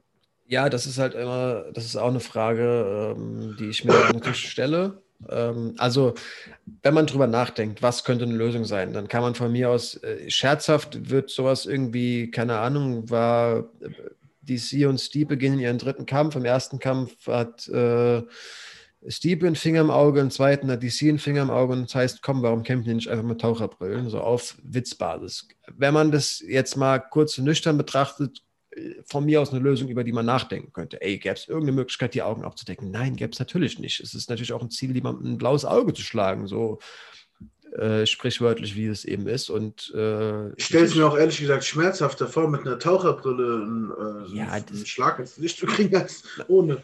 Man könnte ja das Hirngespinst mal durchspielen, dass man vielleicht Ja, schon, innen gepolsterte und außen gepolsterte Brille entwickeln könnte, aber das ist dann Sichtfeld eingeschränkt. Natürlich ist das nicht, um, nicht umsetzbar. Das heißt, irgendwas muss ja mit den Handschuhen gemacht werden und ich glaube auch nicht, dass sich jemand anderes ernsthaft Gedanken darüber gemacht hat, ob es da noch eine dritte Möglichkeit gibt. Also natürlich ist eine Möglichkeit, es sollte viel härter vielleicht einfach bestraft werden. Also das, das Abschreckungs, die, die Abschreckung müsste größer sein. Ey, wenn ich einen Finger im Auge habe, ist eigentlich garantiert. Aber es wäre ja auch, also es garantiert es nicht. Ja, aber dann hätten wir in jedem Event mindestens einen Abbruch. Ist so. Und die Leute, also es gibt ja auch äh, Momente, in denen sich jemand wirklich zu der Hand dreht und so. Und dann jedes Mal wirklich dem, dessen Finger im Auge landet, die einfach die Absicht zuzusprechen und dem Punkt abzuziehen, ist halt auch nicht der Weg. Ähm, Es muss was mit den Handschuhen passieren. genau. Ich das weiß, Hand- das ist ja, das, was du gerade versuchst so zu erörtern. Und das ist, Ja, es sind einfach das die ist Handschuhe. einfach die Lösung. Und Ja, das wird auch Dana eingesehen haben. Und ähm, einzige Möglichkeit, die für mich Sinn macht, äh, warum da noch keine neuen Handschuhe da sind, ist halt irgendein Ausstatterdeal. Da, ist ein, da sind irgendwelche Millionen geflossen. Es hieß, wir statten euch vier Jahre lang aus und das Ding ist noch nicht abgelaufen. Also, also jetzt Ja, vier Jahre kann doch genau diese Ausstatter einen neuen Handschuh entwickeln und irgendwie zehn Jahres-Deal geben. So. Also da muss doch irgendwas machen, da, daran muss man doch irgendwas machen können. Natürlich ist das Thema jetzt groß geworden, weil es irgendwie ähm, jetzt am Wochenende passiert ist.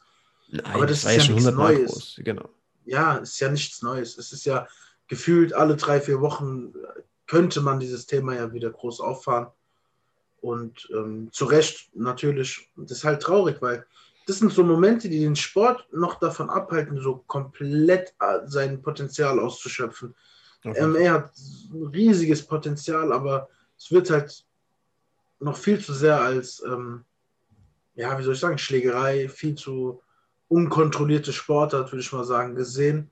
Mhm. Und genau solche Sachen, wenn jemand am Boden liegt und du dem Knie gegen den Kopf haust oder mit so einem Finger im Auge, das ist, wirkt sich halt nicht positiv auf das äh, Bild des MMA aus.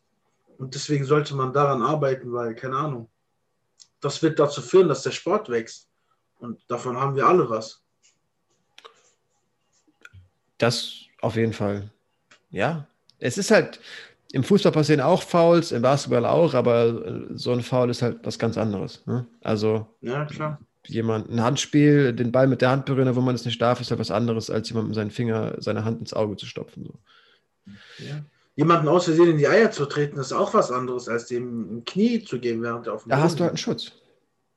Ja, das ist die Sache. Ja. Und beim Foul hast du im Fußball ja auch einen Schienbeinschoner.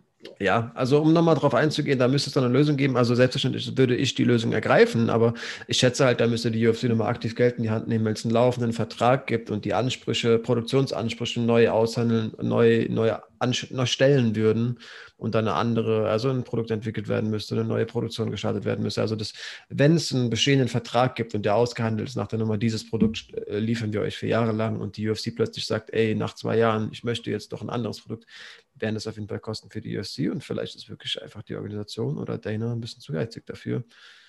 Ähm, irgendwo wird es da dann aber eine Mutmaßung. Ich hoffe halt wirklich, ähm, wenn der denn so gut ist, wird Tra Trevor Woodmans Handschuh wirklich ähm, das, ähm, ja, der Goldstandard oder an dem wird sich orientiert. Denn da ist es ja nicht so, dass, ähm, also ich habe gerade beschrieben, dass der Pride-Handschuh deine Hand zu einer Faust ballt und es eine Anstrengung ist, die Hand auszustrecken.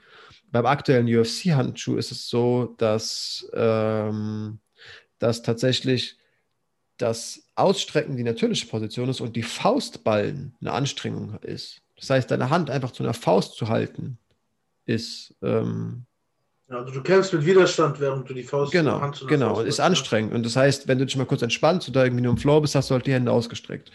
Und der Trevor Woodman Handschuh hat halt irgendwie dieses ganze Band in der Mitte nicht. Und ähm, ja, du siehst ja auch beide, Naturen, beide, äh, beide Bewegungen wohl relativ natürlich so.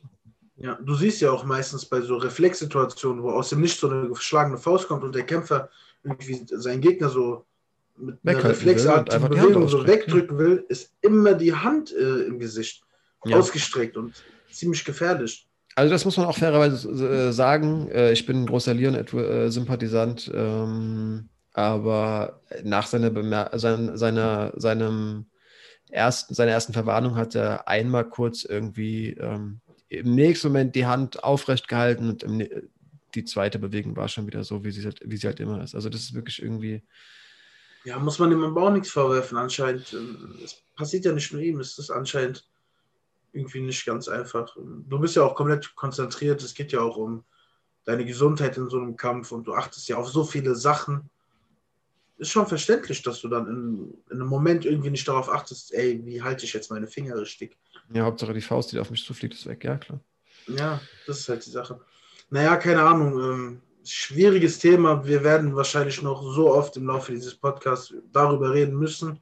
Leider ja, Gottes. Ja, die MMA-Welt war drunter und drüber, hat sich äh, irgendwie drüber aufgeregt, hat äh, gesagt, ja. ey, grauenvoller IPOC, Sterling hat wirklich auch neue Handschuhe gefordert, sehe ich gerade in einem Tweet. Ähm, ja. Was halt jetzt auf jeden Fall auch noch irgendwie trotzdem natürlich zu besprechen ist. Also es hieß im Vorhinein, wenn Leon Edwards in eindrucksvoll gewinnt, ist 100% ihm ein Titelshot versprochen. Ähm, Belal Mohammed, wie auch eigentlich alle seine Sympathisanten, wie gesagt, die sind zahlreich, muss man dann auch fairerweise sagen. Da spricht schon auch Sympathie mit, aber fordern es auch, fordern ein Rematch. Ähm, Leon Edwards jedoch hat gesagt, habe ich eigentlich kein, was heißt eigentlich, habe ich kein Interesse dran. Ähm, ich sehe mich immer noch einen Title Shot verdienen. Ähm, ich habe Mohammed nur gekämpft, ähm, weil er halt der Einzige war, der Ja gesagt ist, nachdem meine eigentlichen Gegner abgesprungen sind. Und ihr habt doch auch gesehen, wie die erste Runde. Ich habe aber gehört, das stimmt nicht. Okay, dann gerne erläutere das. Und ich hätte jetzt auch eh gefragt, wie stehst du denn generell zu diesen beiden ja. Stimmen und Positionen? Ja, klar. Also ich wollte nur sagen, Kevin Holland bei Joe Rogan hat gesagt, dass ähm, in der Zeit, als, Ed, als dieses Edwards-Thema so groß war, dass er keinen Gegner hat, hat er gesagt, dass er ihm geschrieben hat, mehrmals, I wanna fight, I'm here. Und er hat gesagt, er hat nicht eine einzige Antwort von ihm bekommen. Und er sagt, so damals hat. Ähm, hä? Der ist doch ein großes Mittelgewicht. Er wollte ihn kämpfen. Ja, er hat gesagt, ich bin da, ich bin bereit, wir können kämpfen. Ja, aber doch nicht im Weltergewicht. Dann hätte er gesagt, Leon Edwards, lass deinen Weightcut weg. Ich sehe. Das weiß ich nicht. Holland, Holland meinte, doch nicht ins Weltergewicht. Der ist ein großes Mittelgewicht. Ja, kann sein. Er meinte halt, ich wollte unbedingt gegen ihn kämpfen. Er hat mir nie geantwortet. Ja, weil es unrealistisch so. ist. Ja, kann sein, aber vielleicht, vielleicht hätte er auch versucht zu cutten, wer weiß. Muss man sich darauf verlassen, an Leons Stelle, dass der das dann auch schafft und kämpft dann gegen jemanden, der noch nie im Weltergewicht angetreten ist. Hm. Finde ich auch tatsächlich banal. Ja, kann sein. Aber du wolltest noch was sagen. Ich wollte dich fragen. Ähm, so, Belal fordert das Rematch. Leon ja. sagt, nee, gar keinen Bock. Ich habe auch jetzt nach dem Verlauf einen Titelkampf verdient. Ich sag mal so: Was würde Edwards mit dem äh, Belal-Rückkampf gewinnen? Gar nichts. Absolut Weil eins nicht. haben wir alle gesehen: Er hat ihn auseinander, auseinandergenommen, ist übertrieben, aber er hätte diesen Kampf zu 90 Prozent gewonnen, wenn er nicht irgendeine glückliche Haken an die Schläfe bekommen hätte und runtergegangen wäre, hätte er diesen Kampf gewonnen. Ich sehe da auch keinen anderen Verlauf, aber äh, natürlich genau. sagt Belal, ey. Ähm ich verstehe ich versteh Belal, aber ich verstehe Edwards genau, wenn er sagt, ey, ich gewinne mit diesem Kampf nichts. So, ich habe der MMA-Welt bewiesen, ich bin besser als du, das reicht mir. So, keine Ahnung, ich habe acht Kämpfe in Folge gewonnen, ein No-Contest jetzt, den hätte ich auch gewonnen. Gib mir den Titelkampf, das kann ich komplett verstehen. Und ähm, Usman hat im Weltergewicht fast jeden platt gemacht. Okay, da rennt noch Steven Thompson rum auf der 5, der auch ähm, einen Kampf bekommen könnte. Usman hat ja aber auch schon ähm, Edwards besiegt. 2015. Und ja, ja, ist, man ist muss sich etwas mal vor Augen führen, seine aktuelle Siegesserie ist die dritte, drittmeiste, die drittlängste Siegesserie in der Welterweight-Geschichte. Nur Usman und GSP sind vor dem. Ja. Nicht aktuell, sondern Geschichte. ja, ja, krass. Ja klar, also für mich, ich kann ähm, Bilal Mohammed keinen Vorwurf an den, dass er einen Rückkampf will, komplett verständlich. Ja, ich auch. Für mich aber an Edwards Stelle genau dasselbe Statement wäre von mir auch gekommen. Ich auch. Tatsächlich. Also ich hätte auch gesagt, Leon Edwards hat den Titelkampf verdient, bevor Mohammed, vor dem Mohammed-Kampf. Aber er ist Ja. halt, wie gesagt, nicht der Typ, der den Mund so weit aufmacht. Ich würde auch so, das klingt sehr banal äh, vor dem Hintergrund, dass sein Auge so zerstört ist, aber gehen wir mal hier, ich hoffe, das hört man, ich habe auf Holz geklopft von aus und das sieht ja Gott sei Dank gerade gut aus. Die, gehen wir mal von aus, dass dieses Auge verheilt, der mit einem großen Strecken davongekommen ist und ähm, in keine Ahnung, dann gehe ich schon pessimistisch von mir aus, aber in einem halben Jahr auf jeden Fall wieder ganz normal sieht und die Welt in Ordnung ist mit seinem Ei, dann ist er von seinem Standing her gut weggekommen.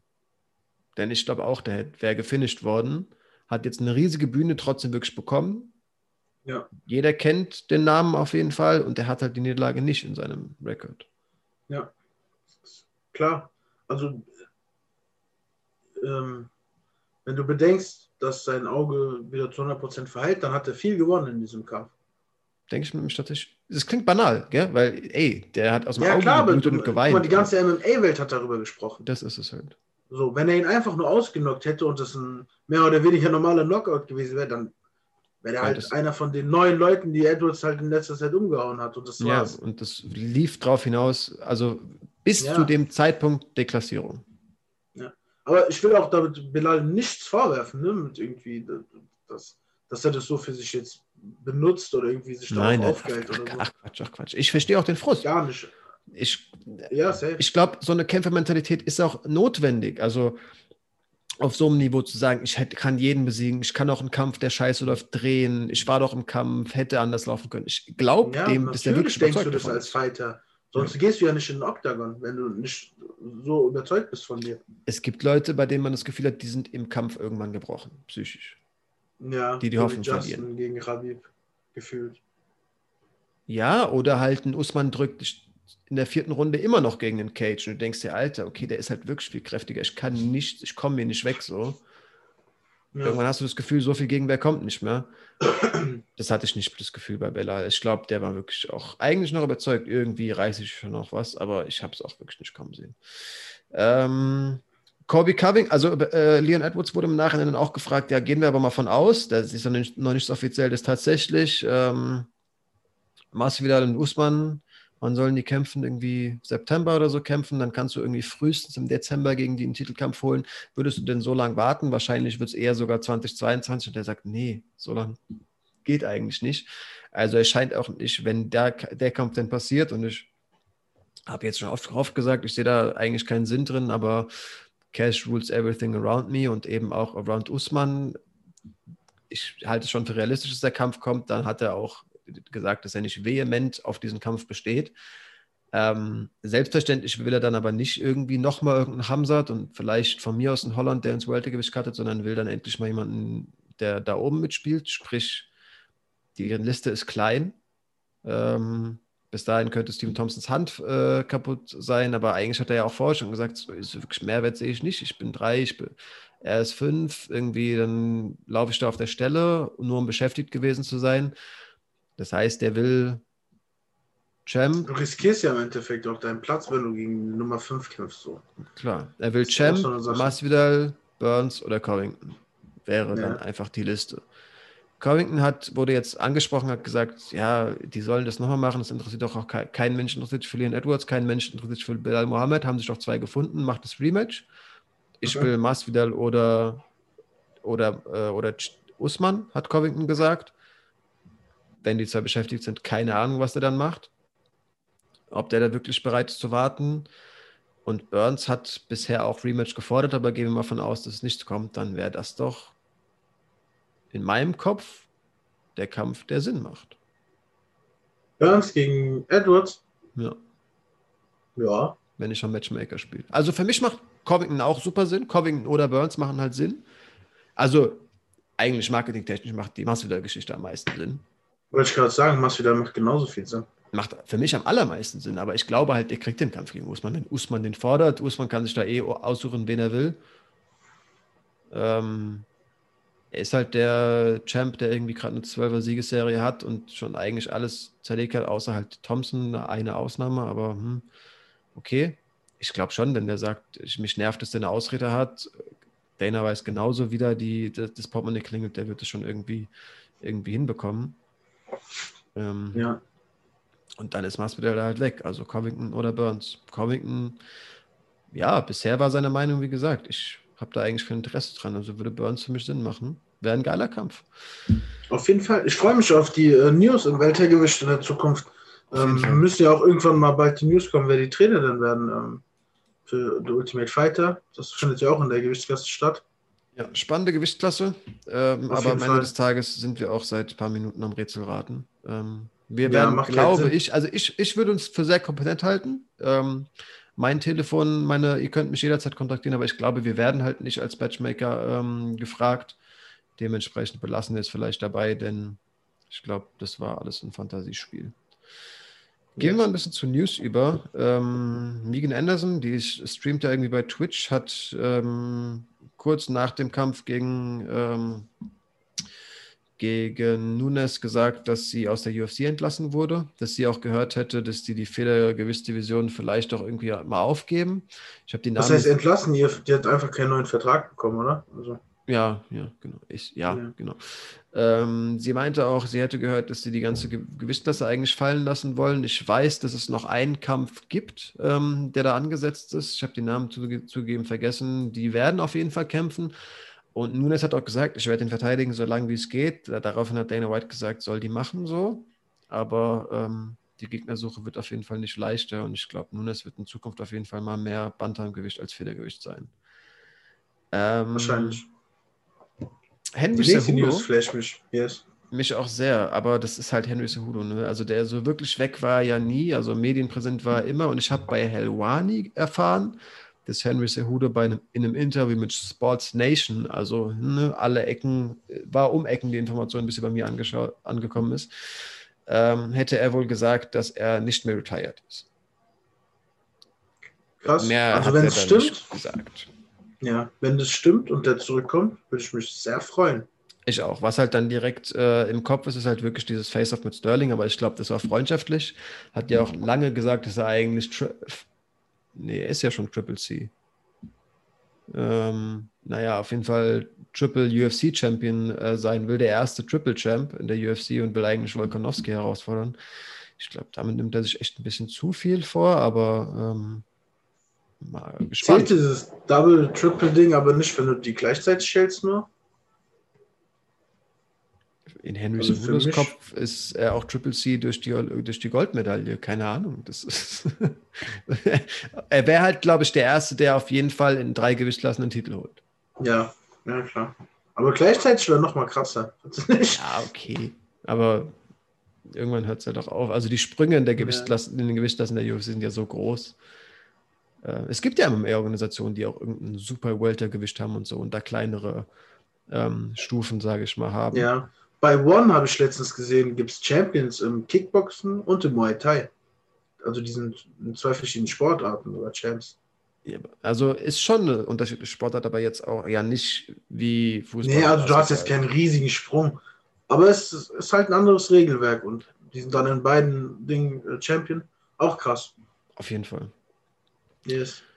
Was mich ein bisschen schockiert hat, ähm, du hast eben über Joe Rogan bei, bei Holland äh, geredet, äh, mit Holland mhm. geredet. Ich habe mir die Folge nicht angehört. Ich habe nur einen Ausschnitt mitbekommen, durch den hatte ich keinen Bock mehr, mir das anzuhören. Du kannst ja gleich gerne mal erzählen. Ähm, ja, wenn wir der, beim Main Event sind. Okay, ja. Aber ähm, was ich mir angehört habe, war der Holloway-Besuch.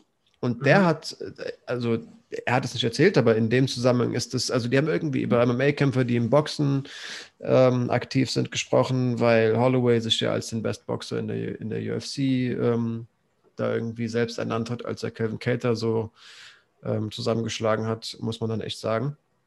Und ja. da sind die halt auf diesen Frank Mir-Kampf gekommen gegen Antonio Tarver, den ich halt, weil ich beim Boxen nicht so drin bin, nicht gut kenne. Aber Joe Rogan hat mal kurz erzählt, dass der zweimal gegen Roy Jones Jr. gekämpft hat, den beide Male besiegt hat und beim ersten Mal sogar ausgenockt hat. Krass. Also. Weißt du, wann es ungefähr war? Nee. Schade. Nee. Aber also ich habe es nach, nachgeschaut Name. und das ist auf jeden Fall so. Nicht, dass ich Joe Rogan irgendwie als eine schlechte Quelle halte, wenn es um Kampfsport geht, aber ähm, ich glaube nämlich, der hat nur gesagt, he fought him twice. Er hat nicht gesagt, he beat him twice. Da wollte ich sagen, ob, wollte ich schauen, ob die 1-1 stimmt. Er hat beide Male gewonnen. Wie gesagt, das erste Mal äh, per TKO und ähm, es hieß ja letztes Mal schon, ey, wirklicher Boxer, ehemaliger Champion irgendeiner Organisation, aber Frank Mir scheint sich da wirklich einen versierten Boxer ausgesucht zu haben macht mir Sorgen. Ich glaube, das wird auch einer der Leute, die MMA-Sport jetzt so populär macht. ja. ja.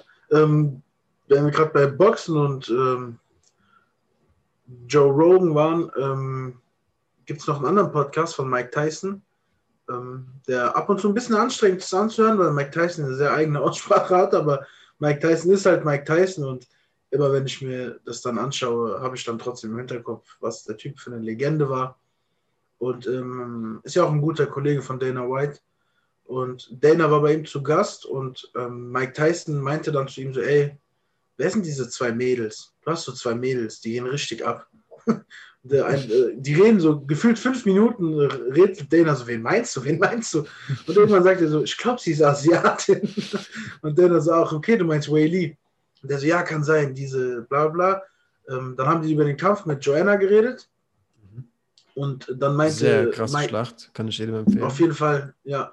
Und ähm, dann hat Mike gesagt: Ja, was ist mit der? So, sieht man die bald wieder? Und Dana meinte so: Ja, sie kämpft gegen äh, Rose Namajunas, mhm. der mittlerweile auch komplett offiziell ist, der Kampf, glaube ich. Ja, 24. April ähm, bei UFC 261. Genau. Und ähm, wenn sie diesen Kampf gewinnen sollte, also die Championess, äh, Weili Zhang, mhm. soll sie hochgehen und gegen Valentina kämpfen zumindest meinte Dana, ist that's what the people want to see. Und nach so einer Aussage weiß man, dass Dana auch äh, an diesem Kampf arbeitet. Ja. Spannendes krass. Ding. Ja.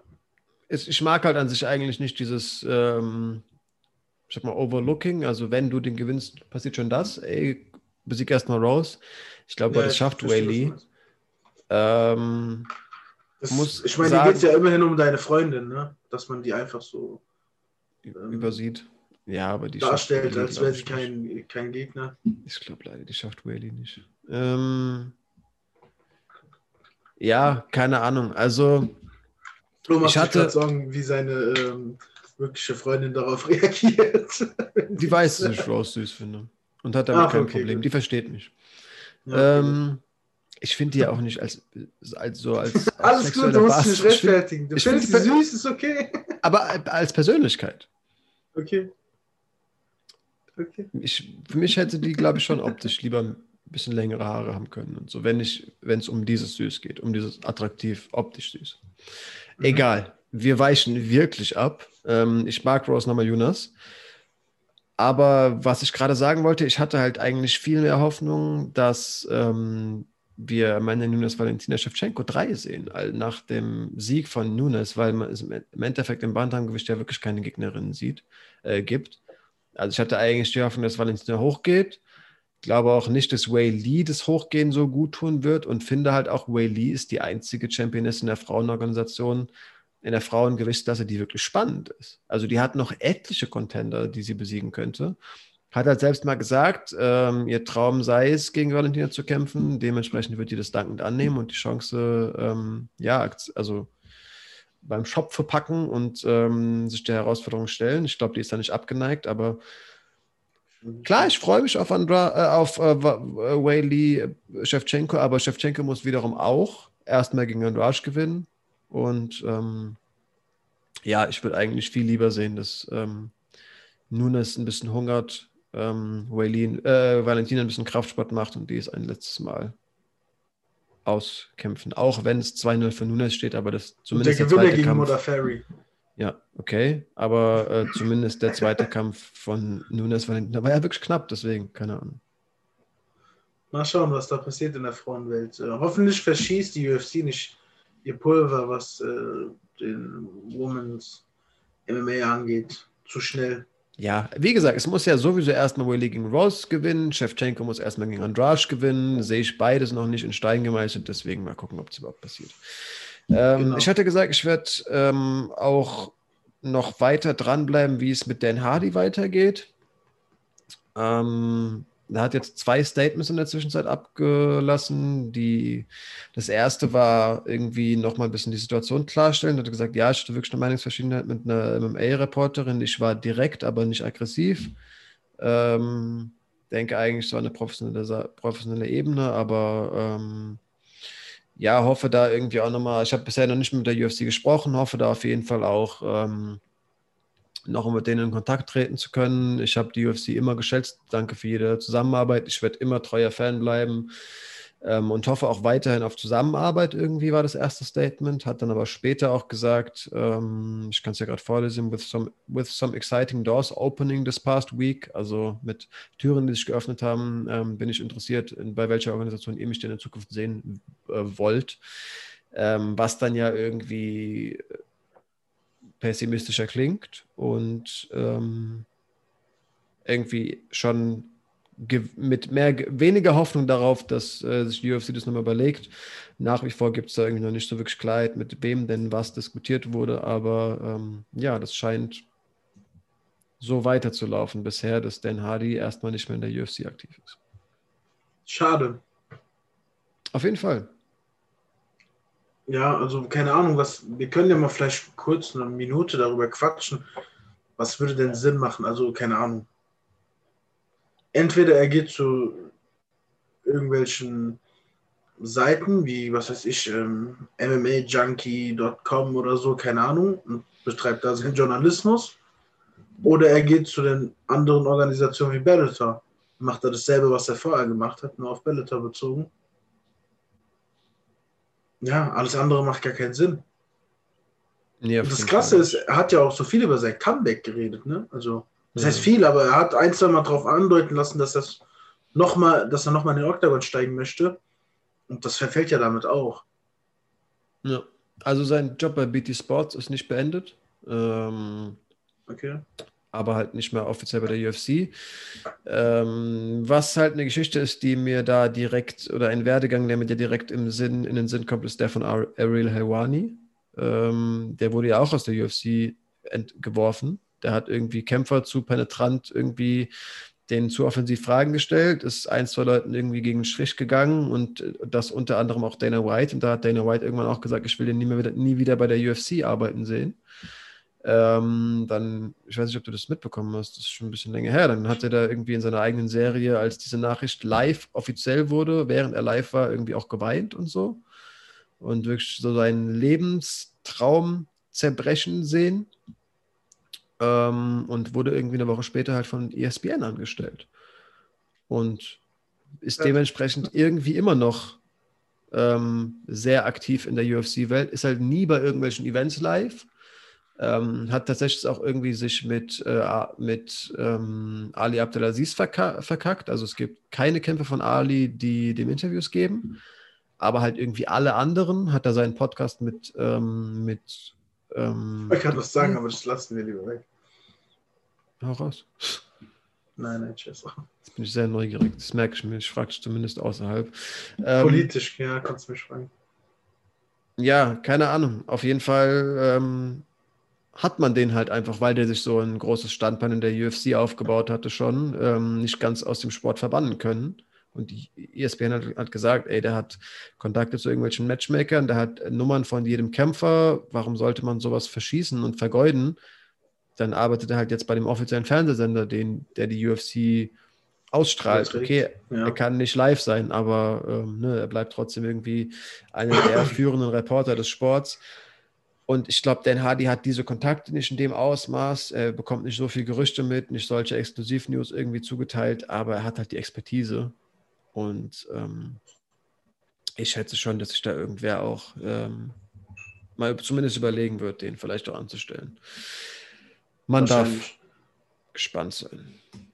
Ja, kommen wir nochmal kurz zum äh, Light Heavyweight. Ähm, der Champ Jan Blachowicz, der ja vor zwei Wochen ähm, seinen Gürtel verteidigt hat gegen Easy, hat verkündet, ähm, dass er erstmal eine Pause machen wird, hat das ja auch eigentlich nach dem Kampf direkt auch kurz angeteasert, ähm, dass er ein Kind bekommen hat und dass er erstmal ein bisschen Zeit mit seiner Familie verbringen will. Jetzt ist er ein bisschen genauer geworden und meinte, er braucht mindestens sechs Monate Pause. Und dann wird es wahrscheinlich den Clover-Kampf geben. Kann auch sein, dass das Ganze ein Jahr dauert. Man weiß es ja aktuell nicht. Mm, ja, aber wir werden auf jeden Fall ähm, spätestens Ende des Jahres einen Light Heavyweight Champion Fight sehen. Oder vielleicht auch erst 2022. Ja. Und ein Kracher ja. zum Abschluss. Ähm, ja, Mann. Ein verrückter Verlauf irgendwie, vor allem unsere Nachrichten, unsere Nachrichtennotizblock, sage ich mal. Ähm, diesmal ähm, Vorteil, dass wir Montagabends und nicht sonntags aufnehmen, denn seit drei, vier Tagen stand meine Nachricht, meine, meine News in unserem Dokument, dass Tyson Fury in einem Interview gesagt hätte, er sieht äh, gerade gar nicht kommen, dass irgendwie Joshua, der Joshua-Kampf vor der Tür steht. Die sind von Verhandlungen hin und her, aber ihr wisst, es geht um Geld. Manchmal können Dinge, die so offensichtlich erscheinen, dann doch weit weg sehen. Wir sind ganz, ganz weit weg von irgendeiner Vereinbarung und ich habe gerade nichts zu tun, ich trainiere nicht. Und ich habe mir das wirklich, weil ich nicht diese Zeile nicht, nicht glauben konnte, dass der mit dieser Alkoholiker-Historie und so ähm, wirklich das gesagt hat. Aber ich habe mir auch das, das äh, Video des, äh, des Interviews mit Bewegtbild ähm, angehört bzw. angesehen und er hat dann gesagt, ich trinke gerade zwölf große Bier am Tag und esse wenig, trainiere nicht. Das sagt er irgendwie auch so locker aus der Hüfte. Es kommt mir vor wie ein Spruch irgendwie, äh, also dann auch ein sehr geschmackloser. Ich ähm, war da wirklich so ein bisschen perplex, so, weil er ja irgendwie, der hat das ja auch macht Bücher. Mit der, mit der Geschichte einfach rein traurig, ne?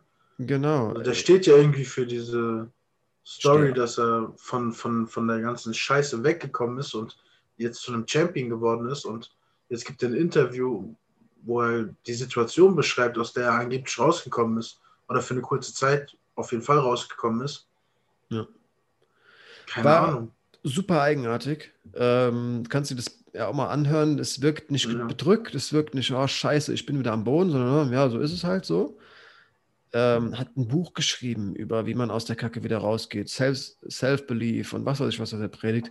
Ganz, ganz eigenartig. Ich weiß nicht, das war irgendein, auf jeden, das war, glaube ich, irgendein Pokerspiel und irgendein Schachzug, den er sich da eingebildet hat, die, mit dieser Aussage irgendwas noch bewirken zu können. Ähm, fest steht, heute vor einer Stunde war die News offiziell. Ähm, Eddie Hearn hat ähm, in einem Interview mit ich habe gerade die Notiz, die habe ich irgendwie aus den schon gelöscht, aber die Hören hat auf jeden Fall offiziell gesagt, dass ähm, ein Zweikämpfe-Vertrag unterschrieben ist. Ja, ähm, einer wahrscheinlich im Sommer des Jahres und der nächste Kampf ähm, Ende des Jahres gegen Winter. Wäre, also wird wahrscheinlich passieren und freut mich übertrieben, weil, keine Ahnung, das, ah, das ist das, was man im Schwergewichtsboxen irgendwie schon seit Jahren wieder fordert, dass die Champs sich mal gegenseitig herausfordern weil man äh, im Boxen ja irgendwie dieses jahrelange Aufschieben hat, bis einer aus seinen guten Jahren raus ist und dann den halt besiegt, der Jüngere, gefühlt läuft so ab. Ja. Und ähm, jetzt treffen sich Joshua und Fury in ihrem besten Alter. Ich weiß, Fury äh, sieht manchmal aus, als wäre er schon 40, aber der Mann ist auch, ich glaube, Baujahr 88 oder sogar 89. Also der ist auch in seinem besten Alter und das wird ein geiles Ding. Zwei Briten, vielleicht ähm, ist bis dahin auch die Lage um Covid ein bisschen beruhigt und stell dir mal vor, so eine volle Wembley-Halle, zwei Briten boxen gegeneinander, das, das wäre Boxgeschichte. Es wird egal wie Boxgeschichte, aber natürlich wünscht man sich das. Ja. Also es gibt ja auch Länder, in denen die Impfzahlen äh, deutlich vorangeschritten sind. Ähm, wir sind ja in Deutschland, ich glaube, bei unter, knapp unter 8 Prozent der Bevölkerung. Ja. Aber es gibt ja auch Länder, also Extrembeispiel Israel, die irgendwie bei 80 sind. Ähm, ich weiß jetzt nicht, wie es in England aussieht, aber die werden schon irgendein, vielleicht ja auch einfach sichere Rahmenbedingungen, darauf will ich hinaus schaffen, aber die werden ganz sicher, ob es geimpfte Leute sind oder nicht, die werden eine Halle ausfüllen. Da, ich kann es mir nicht anders vorstellen. Ähm, freut mich auch unglaublich. Ich habe gerade auch nochmal nachgeschaut, weil ich die Notiz ja, ich glaube, in der stand aber auch kein Datum äh, gelöscht hatte. Also sie ist gerade beide Camps sagen, man zielt auf, man ähm, zielt Juni oder Juli ab. Steht wohl noch nicht ganz fest, das Datum, aber wie du gesagt hast, erstes Event im Sommer. Ich habe da super, super krass Bock drauf. Ähm, offenbar wird Tyson Fury dadurch die Bier wieder beiseite lassen, vielleicht wieder was essen und auch trainieren. Ich glaube ich es ihm zugegeben gar nicht, dass er wirklich äh, das gerade als Lifestyle hat. Ähm, sehr, sehr komische Aussage. Ähm, wie gesagt, durch diese Nachricht, die mich so auch so ein bisschen erschlagen hat und irgendwie immer mal wieder in meinem Kopf hat mich so grübeln hat lassen, was, was hätte er denn davon, ist einfach so daher zu sagen, oh Gott, ist es wirklich so, also nicht, dass ich da jetzt wirklich in Verzweiflung ausgebrochen bin, aber ich konnte es gar nicht deuten einfach. Und äh, ja, wie gesagt, mit dem jetzt offiziellen Datum so ein bisschen Wechselbad der Gefühle die letzten, ähm, letzten Tage durchlebt. Ja, glaube ich. Dass sich natürlich ja. zum Guten gewendet hat. Ne? Gewendet hat. Ja, klar. Zum Glück. Aber lass uns mal ähm, auch auf neu angesetzte Kämpfe im MMA gehen. Ähm, wir hatten ja letzte Woche. Ein ja. besonderes, ja. Was hatten wir letzte ja. Woche? Wir haben ja letzte Woche, glaube ich, schon erwähnt, dass Ferguson gegen Darius kämpft, oder? Nein. Oder ist es einfach schon so lange in den äh? Das ist okay. offiziell, das verkünden wir jetzt. Und das ist, also es ist auch noch nicht offiziell, soweit ich weiß. Laut Brett Okamoto ist es äh, in den Abschlüssen, was bei der Quelle heißt, es ist eigentlich so zu 98 Prozent offiziell, aber nein, es gibt noch kein, keine Haken dran. Trotzdem 15. Mai, aller, mit aller, allergrößten Wahrscheinlichkeit, Benil Darius gegen Tony Ferguson. Alter Falter. Ja. Das wird ein geiles Ding. Also zwei Typen, die unglaublich viel einstecken können. Äh, zwei gute Grappler. Tony Ferguson ist in so einer Lage, wo er sich wirklich beweisen muss ja. und äh, zeigen muss, dass das noch kann. Ähm, Darius ist auf dem aufsteigenden Ast gerade. Der Typ ähm, rennt da irgendwie die Rankings gerade hoch und ja, also perfekter Fight. Die Matchmaker haben alles richtig gemacht. Ja, schon. Bin extrem gehypt. Na, extrem gehypt. Ich hoffe, das wird auch so stattfinden. Also wie gesagt, 15. Mai, UFC 262. Nice. Wir ja. können vielleicht sogar eine Spezialfolge zu Tony drehen, also hätte ich nichts dagegen. Ja, wir haben ja noch ein, zwei in Überlegung. Ja. Ähm, können wir hier auch einfach transparent machen, warum denn nicht? Also wir überlegen ja über, über Canelo Alvarez. Ähm, der wird auf jeden Fall auch noch kommen, ähm, einen zu drehen. Das ist eigentlich ein Must. Ähm, ja. Mal wieder erwähne ich sie. Meine Freundin hat auch, als wir das letzte Event gesehen, hab und, gesehen haben und ich gesagt habe, wie ich erzählt habe, wie krass Nunes ist und was sie da gerade für eine Gewalt ähm, gleich kämpfen sehen wird, mich gefragt, wieso hat die denn keine Spezialfolge, wenn die so krass ist? Äh, war vielleicht auch so ein bisschen, aber eigentlich, nee, sie mag tatsächlich Fra kämpfende Frauen nicht so. Ich wollte jetzt sagen, vielleicht war das aber auch so ein bisschen äh, für die Frauen, ähm, egal wie, ähm, sie hat komplett recht. Also, das ist halt. 100 Prozent. Also, als du hast mich ja dann weiß nicht, äh, vielleicht im selben Moment, am nächsten Tag, weiß gar nicht mehr, ja. mir dieselbe Frage gestellt hat, genauso erzählt mit deiner Freundin und ich dachte mir so, ja, Mann, also keine Ahnung, wenn, okay, wir haben Jones, wir haben Khabib, wir haben Connor und danach muss eigentlich Nunes kommen. Ist so. Man könnte ja. eine zu DC in der Vergangenheit drehen, aber das wäre dann wieder was anderes, wenn man, wenn man die Double Champs äh, durchgeht und Henry Cejudo. Aber Nunes ist halt eine aktive das ist die weibliche Goat. Also muss eigentlich auch kommen. Und für, über sie weiß ich, weiß ich menschlich auch nicht so viel. Also ähm, sehr gerne. Ja, Aber Tony Ferguson, ja, äh, kann man auf jeden Fall auch mal drüber nachdenken. Ja, Vielleicht machen wir es abhängig davon, wie er gegen Benil Darius kämpft. Ja, okay, das hört der sich kriegt, Der kriegt die als äh, Belohnung, wenn er Darius besiegt. Ja, okay, hört sich gut an. Okay. Das hört sich gut an. Wir haben noch mehrere Kämpfe. Also wir haben zwei Kämpfe für den äh, 5. Juni. Ähm, einmal Youssef Salal gegen Sean Woodson und ähm, Ili Latifi gegen Tana Bosa. Das ist auch ähm, Schwer, äh, im Schwergewicht wieder? Ne, im Halbschwergewicht. Ich glaube, Latifi, Latifi Bosa ist Halbschwergewicht. Müsste. Also Latifi ist Light Heavyweight Fighter. Ja, inzwischen. Der ist ja hochgegangen. Das ist ja. Äh, nee, ja. Ist, nee, er ist vom Halbschwergewicht ins Schwergewicht hochgegangen, Latifi, und der ist nach wie vor im Schwergewicht. Ah, okay. Ja, dann haben wir Latifi gegen Bosa im Schwergewicht und Salal Woodson ähm, ich hätte mal lieber ins Mittelgewicht cutten sollen, wenn er die Gewichtsklasse wechseln soll.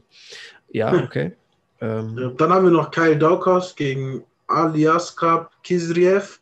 Danke, dass Auf du jeden Fall jemand hast. aus dem Kaukasus.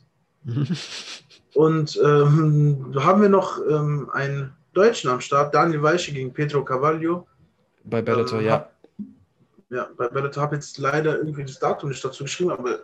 Es ist auch noch nicht offiziell. Ich habe ähm, heute ja. wieder mal Montag, äh, wenn sonntags nehmen sie auf, montags bei der Arbeit habe ich montags eins zu arbeiten, bei denen ich wirklich gut Podcast hören kann, ist eigentlich mein Ritual, äh, Schlagwort nachzuhören. Äh, da hat Daniel Weichel ein Interview dazu gegeben. Und der Kampf ist wohl entstanden, weil äh, Pedro Carvalho in seinen öffentlichen Kanälen, seinen, seinen sozialen Medien äh, gefragt hätte, wie fändet ihr, hättet ihr Bock auf einen Kampf gegen Daniel Weichel? Einfach aus dem Nichts, keine Verhandlungen, keine Kontaktaufnahme mit irgendwelchen Managern, einfach die Fans gefragt, wie, wie fändet ihr denn den als nächsten Gegner? Und ähm, die Fans haben wohl zugestimmt und äh, so sind die dann an Daniel Weichel getreten, hat gesagt, ja, habe ich auch Bock drauf. Aber da ist noch nichts offiziell. Also das ist einfach nur beide Kämpfer quasi Handschlag, ja, haben die Lust drauf und dann, klar, wird der Bellator da, da auch keine Steine in den Weg legen. Also ich ja, glaube, das Datum gibt es dementsprechend aber auch noch nicht. Was ich interessant fand, ist Daniel Weichel, ähm, was er dann noch beschrieben hat, was der die letzten Zeiten gemacht hat, dass der, ähm, wie hieß denn das, Dark-Therapie oder so, ähm, hat er irgendwie von gelesen, dass es Leute gibt, die ähm, einen Weg gefunden haben, der Persönlichkeitsentwicklung, würde ich sagen, irgendwie eine Selbsttherapie, eine Art der ja, keine Ahnung, eine Maßnahme, die man, um mit sich selbst irgendwie so ein paar Konflikte auszuüben und äh, Kämpfe zu gewinnen, die man ergreifen könnte. Und zwar gibt es Leute, die sich über eine sehr lange Zeit einfach in komplette Dunkelheit irgendwie ab ähm, isolieren und ähm, ja, sich dementsprechend dann irgendwie allen äußeren Einflüssen ähm, mal entziehen und sich ganz zwanghaft, auch ohne optische Eindrücke, einfach nur ihrem Gehörsinn und ihren Gedanken und ihrem Tastsinn halt von mir aus noch ähm, gegenüberstellen. Und Daniel Weichel hätte wohl davon gelesen,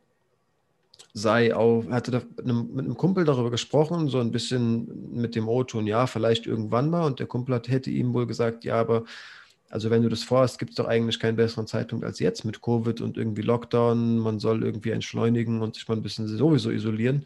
Warum denn nicht jetzt? Und die haben das wohl in Angriff genommen. Der Kumpel hätte wohl irgendwie eine Hütte im Wald, hieß es. Und ähm, das ist letztendlich nur so eine, ein Zimmer, Bad. Und ähm, Daniel Weichler hat zugestimmt und hat sich ähm, also hat den mit dem Kumpel abgemacht. Ähm, also der hat ein paar grüne Smoothies mitgenommen, irgendwie ein bisschen Nüsse, meinte er, und hat mit dem Kumpel abgemacht, einmal abends bringst du mir ein Essen, aber bist dann auch bitte kurz angebunden. Ich will mich wirklich mal, ich will mir das wirklich dann auch äh, in, mit voller Breitseite geben und hat sich von einem Donnerstagnachmittag bis Sonntagabend in dieser Hütte eingesperrt, deren Fenster halt komplett mit Tape und so abgedunkelt waren und sich ähm, mit einer Yogamatte und ein paar Smoothies bewaffnet in die Dunkelheit begeben, um sich seinen eigenen Gedanken zu stellen. Fand ich irgendwie. Hat er gesagt, dass das irgendwas gebracht hat, also? Ja, er hat halt gesagt, er hat, ja, er hat halt irgendwie schon gesagt, das ist so, also, dass er irgendwie gegen, also dass er halt eine also mehrere Emotionen irgendwie durchgemacht hat. Also am Anfang so halt, okay, krass, also das ist halt nicht wie mal ein Eisbad nehmen, wo man so das klare Ende vor Augen hat. Da hat er gesagt, du hast jetzt kein wirkliches Zeitgefühl. Und also klar, mein einziges, die einzige Sache, an der ich mich orientieren konnte, war halt irgendwie, ich wusste, im Zeitfenster von 18 bis 19 Uhr kommt einmal Essen, aber dann quatscht mein Kumpel, wie ich ihn gebeten habe, dann auch nicht viel mit mir, sondern gibt mir halt das Essen und geht wieder. Und das war irgendwie zu Beginn halt sehr beängstigend, aber er hat gesagt, ähm, dass er auch irgendwie halt ähm, besser geschlafen hätte denn je und ähm, gegen Ende dann eine innere Ruhe verspürt hätte, die er wohl auch mit nach draußen genommen hat. Und hat dann auch Krass. gesagt, er beschreibt dann irgendwie einen Waldspaziergang, in dem ihm irgendwie dann doch auch äußere Eindrücke und Geräusche und so nochmal deutlicher werden. Und er gesagt hätte, irgendwie andere Sinne, hat er gefühlt, seien dadurch gestärkt worden. Krass, okay. Vielleicht ist er ja jetzt als der neue Bellator-Champion zurückgekommen. Ja, fand ich auf jeden Fall eine harte Maßnahme so. Ja, ich auch. Aber. Also, man weiß ja nicht, ob es irgendeinen Beweggrund dafür gab, dass er überhaupt so einem Entschluss kam.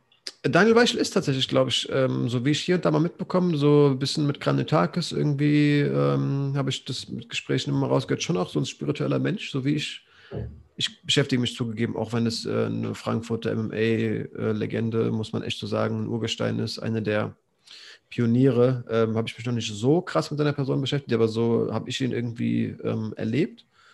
Also glaube nicht, dass da irgendwie was Schlimmes passieren musste, dass der äh, gesagt hätte, das brauche ich jetzt, sondern er hat von gelesen, hat es als interessant empfunden und äh, hat er dann beschrieben. Am Ende des Tages habe ich nur mal mit einem Kumpel darüber gesprochen, ey, klingt für irgendwann mal spannend und der Kumpel hat ihn gefragt, warum denn nicht jetzt und er konnte keine Antwort darauf geben, also hat er es einfach gemacht. Ja, krass. Coole Story auf jeden Fall. Schaue ich mir vielleicht selber nochmal an. Ja, ähm, also es gibt ja. dementsprechend, also es gibt keine Bilder aus dem Ding, er ist ja nur dunkel. Also nein, nein, aber wenn es jemand selber erzählt, dann ist es nochmal so eine ganz andere Sache. Ja, auf jeden Fall. Ähm, keine Ahnung. Ich weiß auch gar nicht so recht, was ich aus der Geschichte machen sollte, aber ich fand sie irgendwie so abgefahren, dass ich sie nacherzählen wollte. Shoutout Vielleicht, an äh, Marc Bergmann und Andreas Kranjotakis, die eben solch ein Interview ähm, geführt haben. Also es war, war nur Kranjotakis, aber man soll dann ja auch das Hack da lassen, wo es hingehört. Ähm, Sauber. yes. Ähm, dann machen wir weiter, würde ich sagen, mit dem nächsten Event, oder? Mhm. Fight Night 188, Samstag auf Sonntag um 3 Uhr beginnt die Main Card. Äh, ich yes. habe auch einfach nur, weil wir über, das, äh, über den Kampf schon gesprochen haben, ähm, auch noch das Main Event der Prelims hier mit aufgeschrieben. Ähm, mhm. Marion Renault gegen Macy Chiasam, wie wir sie getauft haben. Die 43-jährige Renault, ähm, die aus der Dreier-Siegesserie kommt und sich ja, der ähm, 29-jährigen Amerikanerin stellt. Hast du gerade Dreier-Siegesserie oder Niederlagenserie gesagt? Jetzt, wo du mich das nochmal fragst, verunsicherst du mich. Äh, gemeint habe ich auf jeden Fall eine Niederlagenserie. Ja, du hast, glaube ich, Siegesserie gesagt. Okay. Ja, drei Niederlagen in Folge. Ich glaube, ihr wisst es alle mittlerweile. Ähm, sie ist auch 43 Jahre alt. Könnte vielleicht ihr letzter Auftritt werden. Also hoffen wir es natürlich nicht, solange sie noch will, dass äh, es da noch irgendwie läuft, aber sieht schon nicht mehr ganz so nice aus. Das stimmt. Mhm. Ähm, ja, Main Event wird genauso. Also es ist eine wenn dann die Reihenfolge bestehen bleibt, ähm, zwei Frauen hintereinander, wird genauso von Frauen eröffnet, ähm, in einer bisschen anderen Gewichtsklasse, zumindest wenn man ein Durchschnittsalter nimmt. Eine 25-jährige Amerikanerin, Chien Beiß, ähm, steht gerade 5-1 und kommt über die Contender Serie. Mhm. Äh, Series hat also quasi schon irgendwie in, wie soll man das denn sagen, in äh, UFC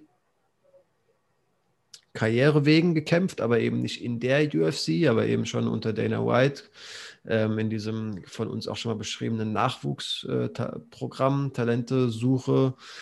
Ähm, kämpft gegen eine 28-jährige Mexikanerin mit einem bisschen besseren Rekord von 9 zu 1, die von Invicta kommt und genauso ihr UFC-Debüt gibt. Also zwei junge Damen, die sich ähm, erstmals auf der großen Bühne versuchen und zumindest ähm, ja, sich dieses Schicksal teilen. Ja. Als nächstes kämpft Song Kinan gegen Max Griffin. Ähm, Song Kinan, ein Chinese, der schon ähm, seit 2017 in der UFC ist, mir trotzdem kein Begriff ist, muss ich zugeben. Noch nie gesehen. Ja, ähm, krass. Und hat mit Max Griffin einen Gegner vor sich, der ziemlich aktiv kennt. ist. Ja. ja ähm, auch schon seit 2018 am Start viele Kämpfe hat äh, Mike Perry, Thiago Alves gekämpft, Namen, die man kennt, Alex Oliveira. Kobe Covington gegen ihn zwar verloren, aber auch äh, erst in der dritten Runde. Ja. Ähm, ja, kann man auf jeden Fall machen. Max Griffin, ich kenne ihn irgendwie vom Sehen, kann ihn stilistisch jetzt aber auch nicht einschätzen. Ich glaube, der ist recht groß und lang. Ähm, mhm. Mal schauen, ob das ein Kracher im Weltergewicht wird oder nicht. Äh, genauso wenig kenne ich die bei letztendlich die beiden Typen, die danach kommen. Ähm, lass dann vielleicht uns auch an solchen Kämpfen nicht auch versuchen, irgendwie allzu viel an der Nase herbeizuziehen. Ähm, ein Kampf im Bantamgewicht, Adrian Janes gegen Gustavo Lopez. Beide ähm, laufen unter amerikanischer Flagge ein, die Namen vermuten aber auf irgendeinen südamerikanischen Background. Ähm, yes. Ich kämpfe kein, kenne keinen Gegner. Ähm, Adrian Janes genauso über die Contender Series gekommen, hat aber auch schon UFC, sein UFC-Debüt im Oktober letzten Jahres gemacht. Ähm, Gustavo Lopez im November das letzte Mal aktiv. Auch erst sein dritter Kampf in der UFC. Dann, ja. Namen, Dann haben wir kennt, jemanden, den ich endlich kenne. ähm, Taito Iwasa gegen Dontel Mais. Mais. Mais. ähm, ja, Taito Iwasa ähm, hat seinen letzten Kampf zum Glück gewonnen, muss man sagen. Hat drei Kämpfe in Folge verloren. Ähm, gegen Blago Ivanov, Junior dos Santos und ähm, Sergej Spivak. Hat dann gegen Stefan Struve gewonnen. Ähm, an, durch Knockout. Und der hat ihn auf jeden Fall mal seinen Job gerettet, würde ich behaupten. Und ähm, kämpft gegen Dontel Mays, den ich nicht kenne. Der nicht hat aber auch schon gegen Cyril Gain verloren, sehe ich gerade. aber auch erst in Runde 3, ne? Also, ja, ja Heavyweight, da kann es krachen. Ja, das auch beides man. junge Kämpfer, 27 Tuivasa, 29 Mace. Äh, Tuivasa äh, vor allem irgendwie berühmt dadurch, dass er ähm, gerne aus Schuhen trinkt. Also scheint, scheint er regelmäßig zu machen. Das ist irgendwie die Partysau, der irgendwie dieses, ähm, ja, lege ich es ihm positiv als Rockstar-Image aus, irgendwie ähm, reizvoll findet, hat da auch auch der Fight Island doch irgendwie mit diesem, da war irgendwie eine Band zu Besuch, die irgendwie gebeten, gib mir bitte einen Schuh, aber die hatten keinen parat, nee, die hatten kein Bier parat, wollte zwangsläufig eigentlich noch im Oktagon als Siegesfeier gegen Struve den er ja in Rente geschickt hat, irgendwie da ein Bierchen aus einem fremden Schuh trinken, hat es dann, ich äh, dachte Gott sei Dank nicht geschafft, weil kein Bier parat war, aber ist im Nachhinein dann doch noch nachgeholt. Und ja. äh, dann DC geschrieben, das hatte ich auch als sehr wichtige Information am äh, nächsten Podcast-Tag ähm, angesehen äh, und wiederhole es hier erneut. DC dann stolz mitgeteilt, dass er, als er gefragt wurde, und wie war die Partynacht, dass er äh, so besoffen war, dass er in sein äh, Bett gepinkelt hat. Also der scheint ah. irgendwie dieses, ja, keine Ahnung, den, den Party-Hard-Lifestyle in solchen Ausmaßen als lustig zu finden und den offensiv nach außen zu tragen. Ist mir zugegeben ziemlich suspekt, aber Knockout Power hat er. Mal gucken, wie er gegen den Herrn Don Tail, auch interessanter Vorname Mace, abschneidet. Yes. Danach im Co-Main-Event äh, deutlich spannender für mich haben wir Gregor Gillespie gegen Brad Riddle und ähm, allein die Rekorde versprechen einiges. Also Gillespie steht 13-1, Riddle steht 9 zu 1. Gillespie hat seinen letzten Kampf verloren. Das war dieser berühmte Knockout von Kevin Lee, dieser Headkick. Ähm, und ja, kam, war aber davor eine 13-Fight-Siegesserie. Ja, ungeschlagen, genau. Starker Ja, hat auch schon sechs Kämpfe in der UFC gewonnen. Also ähm, vielversprechender junger Mann. Brad Riddle kommt auch. Ähm, wie gesagt, der steht 9-1 hat in der UFC bis jetzt alle seine drei Kämpfe gewonnen. Und das könnte wirklich ein gutes Ding werden. Gillespie ist auch die Nummer 15 im äh, Leichtgewicht. Nach langer, langer Inaktivität, ne? Also der hat sich ja. den Kevin Lee-Sieg dann doch auch, äh, die Niederlage doch auch echt zu Herzen genommen. Also die, den, er war schon richtig, den Kevin Lee-Sieg, die Niederlage gegen ihn, das war wirklich ein übles Ding. Also ähm, ja. Die Leute, die auf so richtig heftige Knockouts stehen, können sich den auf jeden Fall einmal anschauen. Leute mit eher ähm, schwachem Gemüt, die sich denken, ich gucke UFC jetzt nicht, weil ich da sehen will, wie jemand möglichst feste irgendwie vor den Kopf bekommt, ein Umfeld, äh, schauen sich das vielleicht besser nicht an. Das war wirklich ein übles Ding. Hat er wurde er mit einer rechten vorbereitet, quasi ähm, ist dann wirklich auch so nach links schon gefallen. Also die rechte hat, war, war ein Knockdown und Kevin Lee timet einen perfekten linken Highkick und trifft ihn wirklich so quasi wie so ein Volley im Fußball fallend nochmal satt am Kopf und tritt ihn wirklich in diese, in die Octagon-Wand. Äh, ganz, ganz, ganz übler K.O. Ähm, hat, hat, einem wirklich Sorgen gemacht, weil der auch noch so mit, mit dem Nacken im, im Zaun einrastet. Dann, also selbst der Aufprall gegen den Zaun, nachdem er K.O. war, sah ganz schlimm aus. Ähm, ja, sein Blick ähm, da komplett K.O. Ähm, sehr, sehr gruselig. Kevin Lee, der Verrückte, will sogar noch nachsetzen, aber Magliata springt da Gott sei Dank sehr, sehr gedankenschnell hinter, hinterher und ähm, verhindert zumindest das. Finde ich auf jeden Fall sehr gut, dass er sich so lange Pause genommen hat. Ähm, ich hoffe, das hat ihn mental nicht allzu sehr irgendwie aus der Bahn geworfen. Ich hoffe, gesundheitlich hat er da keine Folgeschäden mitgenommen und kann an seiner zuvor doch ungeschlagenen, sehr vielversprechenden Karriere wieder anknüpfen. Ähm, Voll hoffentlich ja, wünscht man keinem. Es war wirklich eine, eine üble, üble Szene. Yes. Dann kommen wir zum Main Event. Ähm, Derek Brunson gegen Kevin Holland. Und darauf freue ich mich richtig. Ähm, Kampf im Mittelgewicht, Platz 7, was Derek Brunson ist, und Platz 10, Kevin Holland. Genau. Und ähm, ja, wie, wie wir vorhin schon ein, zwei Mal erwähnt haben, habe ich ähm, mir auch nicht den ganzen Podcast angehört. Ich hatte heute nicht genug Zeit leider. Habe aber ein, zwei Szenen gesehen, wo Kevin Holland ähm, auch über Covid redet. Ja, ähm, also er, er wirft halt. Vielleicht erstmal den Kampf ins Zeitgeschehen, so wie die Gegner gegeneinander gestellt haben. Also sorry, dass ich dich da so abwürge, aber irgendwie. Ja, doch, aber hast recht. Kevin Holland. Redet das, auch über Brunson. Das Highest Prospect, halt der Hype-Train äh, des Jahres 2020, fünf Siege in einem Jahr äh, kriegt halt jetzt wirklich den allerersten ja. richtig großen Brocken. Ich meine, klar, Jacare war ein dicker Name, aber das war halt auch wirklich nicht mehr der Jüngste, der an sportliche Leistungen wirklich, wirklich nicht mehr, nicht mehr anknüpfen konnte. Und Derek Bronson ist, ähm, ist so ein richtiger Top of the Food Chain äh, Kämpfer. 37 Jahre alt, mit einem Rekord von 28 Kämpfen, äh, 21 Siege daraus, äh, tritt er da an, hat wirklich die großen Namen auch schon alle gekämpft, Lyoto Maschida besiegt, Ian Heinisch ausgenockt, der ja auch irgendwie vielversprechend ist, ähm, den Golden Boy, der zu der Zeit wirklich als eigentlich das höchste, höchst angepriesene Talent der, der UFC ähm, gehandelt wurde, Edmund Shabazien ähm, TKO. Also Top-Class-Ringer, sehr kräftig, guter Striker auch inzwischen. Ähm, das ist wirklich ein großer Brocken, den der ähm, ja, aufstrebende Kevin Holland da vor die Nase gesetzt bekommt. Auf Geiles Ding. Ja. So, jetzt Und, gerne, ähm, aber ähm, Schätz, äh, stell uns Kevin Holland als Menschen vor. Was hat er? Ich habe mir den Podcast nicht angesehen. Ich habe ähm, mitbekommen, dass der irgendwie gesagt hätte, die Kämpfer, die äh, Covid haben, sollen sich vielleicht nicht so anstellen. Er selbst hatte es eben, hatte einen sehr, sehr leichten Verlauf aus der Rolle hinaus. Ja. Ähm, natürlich also leicht war, zu sagen, äh, aber nicht allzu weitsichtig, würde ich vielleicht genau. sagen. Genau. Also er sagt halt so nach dem Motto, was äh, Khamzat angeht, meint er so, ey, der Typ hat sich dahingestellt, als hätte er das Kämpferherz. Dann trifft ihn einmal so eine Krippe und dann heult er rum und will auf einmal aufhören. So, entweder du hast das Herz oder du hast es nicht und Khamzat hat dieses Herz auf jeden Fall nicht. Und dann meinte auch Joe Rogan so, ey, okay, du hast es auch gehabt, aber bei jedem Menschen wirkt es anders. So, es gibt äh, äh schlimmere Verläufe, es gibt schwächere Verläufe, so, das kannst du nicht so sagen. Und dann meinte er so als Antwort, ey, meine Freundin hat einen schlimmen Verlauf gehabt, ich habe die jeden Tag gefickt, so, ist doch egal, also chill mal.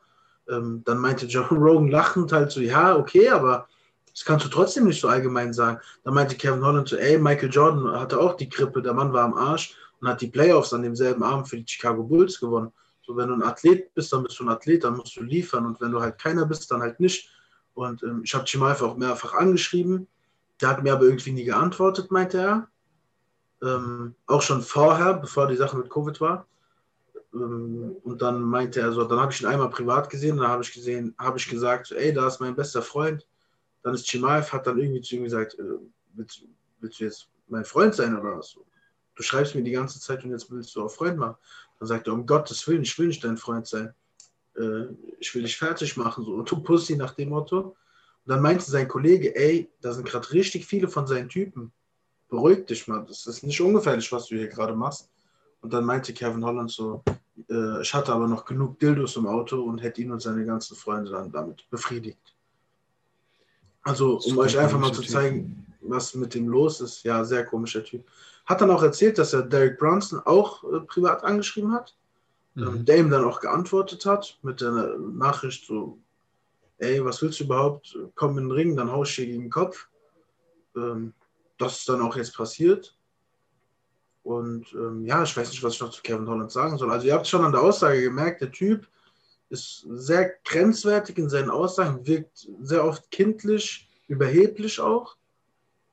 Ähm, ja, schwierig. Ich habe auch nicht alles gehört, wie gesagt hat sich dann auch noch über John Jones lustig gemacht. Wieso das? Ähm, meinte so, ey, John Jones sieht gerade richtig krass aus, aber was sind das für Beine? Wie willst du mit diesen Beinen kämpfen im Schwergewicht? So, das wird nichts, Bro. Und ähm, dann meinte, meinte auch äh, Joe Rogan so, ja, sieht schon ein bisschen komisch aus, aber ich glaube, der hat schon kraftvolle Beine, so, der macht äh, Deadlifts und so, also Bewegungen, in denen du die Beine einfach auch brauchst. Der sagt so, der hat schon ordentliche Beine, mach dir mal darüber keine Sorgen, meint Joe Rogan so. Der so, ja, kann ja sein, sieht halt trotzdem scheiße aus. Ja, ist super ja. komisch. Ist enttäuscht bisschen, oder? Ja, also, keine Ahnung, wenn der, der kann ja ein Großmaul sein und kann ja hier und da mal einen dummen Spruch lassen, aber ich habe Dildos im Auto, damit will ich Chimal ficken. So, ich bitte dich. So, keine Ahnung. Ja, super komisch. Also der wurde ja auch immer Big Mouth genannt. Der hat halt wirklich auch alles und jeden herausgefordert, wo ich mir denke, gut, dann ist es halt einer von denen, der einen großen Mund hat. Er hat sich dann ja auch lachend Big Mouth genannt und ja, den Namen akzeptiere ich, alles gut, aber jetzt kommt, gibt mir Leute so. Ähm, von mir aus, aber das sind wirklich Aussagen, der wirkt für mich, also ich habe mir dann ja kleinste Highlights daraus äh, mal angesehen. Der wirkt für mich wirklich wie so ein pubertierender Junge. So. Der ja. wirkt für mich 14, 15 im Kopf. Und halt auch irgendwie. Auch nach seinem letzten Fight. Kannst du dich erinnern? Wie der da so in die Kamera guckt und so richtig laut atmet und so. Nee. Und voll übermotiviert, so. Sorry, aber der sah halt aus wie jemand, der gerade voll auf Koks ist und gerade so auf dem Moment ist, wo es am meisten ballert. So, keine Ahnung. Ja, sehr, sehr suspekter Typ, aber man muss, also man kann ihm seine kämpferischen Fähigkeiten nicht absprechen. Der hat fünf Kämpfe letztes Jahr gewonnen, ähm, auch auf spektakulärste Art und Weise. Und ähm, ich verspreche mir auch viel von dem. Ja, ich Keine Ahnung, vielleicht legt sich das charakterlich auch noch. Ich bin auch ein bisschen überrascht, wie lange er dann doch auch schon in der UFC ist. Also, beziehungsweise nein, wie aktiv er seit seinem Beginn war. Also 2018 hat er begonnen, hat tatsächlich mal als äh, Debütant ähm, Thiago Santos, der damals noch Mittelgewicht war, gekämpft und so. Ähm, hat ähm, elf Kämpfe bereits in der UFC. Das mit, äh, ist mit 28 natürlich schon ähm, wirklich bemerkenswert. Ähm, wir haben auch immer fairerweise, oder ich habe, ich weiß nicht, ob ich die Aussage schon mal im, im im Podcast gesagt habe, aber ich bin dann doch auch jemand, der sich von dieser Aussage, also von so einem so einer Position, Leute irgendwie zu verurteilen für ihre Persönlichkeit, äh, die Leben durchleben, das meinem gänzlich ab, von meinem gänzlich abweicht, ähm, immer so ein bisschen fernhalte. Also der, generell kannst du dich keine Situation wirklich reinversetzen, aber wenn halt irgendwie solche Extrembeispiele sind, wie irgendwer meint von seiner Couch aus zu sagen, Ronaldo ist voll das arrogante Arschloch, denke ich mir, ja, der wirkt auf mich auch schon ziemlich arrogant, aber der ist halt auch irgendwie ähm, fünffacher Weltfußballer, hat etliche Mal die Champions League gewonnen, die besten Fußballvereine der Welt äh, irgendwie angeführt, sieht dazu gut aus, ist stinkreich. So, ich weiß halt nicht, wie ich psychisch drauf wäre. Ähm, ja, ist so. Und deswegen, keine Ahnung, muss man dann vielleicht auch fairerweise sagen, vielleicht tut Kevin Holland einfach diese Fünfer-Siegesserie der hochgehandelt, also der das Upcoming Talent des Jahres, Fighter of the Year wurde doch, glaube ich, sogar einfach die Situation nicht gut. Ähm, ich kann mir beim besten Willen nicht vorstellen, dass ich danach so drauf wäre, aber es ist vielleicht auch einfach leicht zu verurteilen, also leicht verurteilt, muss man dann vielleicht doch auch einfach mal fairerweise sagen. Trotzdem steht für mich irgendwie fest, das sind Aussagen, die ich wirklich, die mich nur zum Kopfschütteln bringen, die ich halt irgendwie gar nicht cool finden kann und ja. Nee, also Connor macht auch komische Aussagen, aber da kann man richtig drüber lachen und. Das ist halt nur, es hat halt keinen Humor, es ist halt einfach nur grenzwertig, gell? So, ich ja, weiß nicht. Irgendwie. Ich auch. Ja, naja, vielleicht gibt es auch Leute, die das super cool finden. Die sagen endlich Safe, einer der. Aber wahrscheinlich halt und U15 so. Ja, das schätze ich irgendwie auch. Naja, mal gucken, was er sportlich. Ähm aber wie gesagt, als Kämpfer bin ich ein großer Fan und freue mich auch äh, am Samstag den Kampf zu sehen. Holland Bronson, das wird ein gutes Ding. Schaut es euch an. Ähm, Fire auf der Card. Ja, wir sagen es euch so oft. Äh, die Namen hören sich nicht so krass an, aber es sind sehr oft die Cards, wo es dann wirklich gute Fights gibt. Und Flo hat auch schon mal ein ganz gutes Beispiel gebracht. Connor und Khabib haben auch mal ihr Debüt gegeben. Und ähm, ja. Das Khabib-Debüt war zugegeben ziemlich langweilig. ja. tatsächlich mal, aber das Prinzip natürlich stimmt. Ähm, ja. Jeder weiß, was Jan mit der Aussage meinen will. Ich bin sehr gespannt auf Gillespies ähm, Rückkehr. Ähm, 12 zu 3 gegen 12 zu 5 im Bantamgewicht sieht irgendwie immer vielversprechend aus, so kleine Gewichtklassen. Max Griffin war ein Name, den man kennt, zwei Debütantinnen. Ähm, ja, deswegen. Kann immer wieder was werden. Ähm, kann was werden. Und ja, ich hoffe irgendwie alle Zuhörer, wenn sie uns schon so lange zuhören, schalten ein und haben Spaß auf der Karte. Genauso wie ja, natürlich und jetzt wir. Hab, ich noch mal Spaß mit dir, denn ich darf dir noch eine Frage stellen. Und ich stelle dir auch einfach, ich stelle dir eine Frage, die ich in letzter Zeit ähm, einmal, zweimal mit äh, Kollegen von mir besprochen habe. Das war ganz lustig. Ähm, stell dir mal vor, du gehst gleich schlafen, ganz normal, wie immer, wachst halt morgen auf, machst du deine Augen auf und siehst Herb Dean, guckt in dein Gesicht und sagt so, are you ready? Are you ready?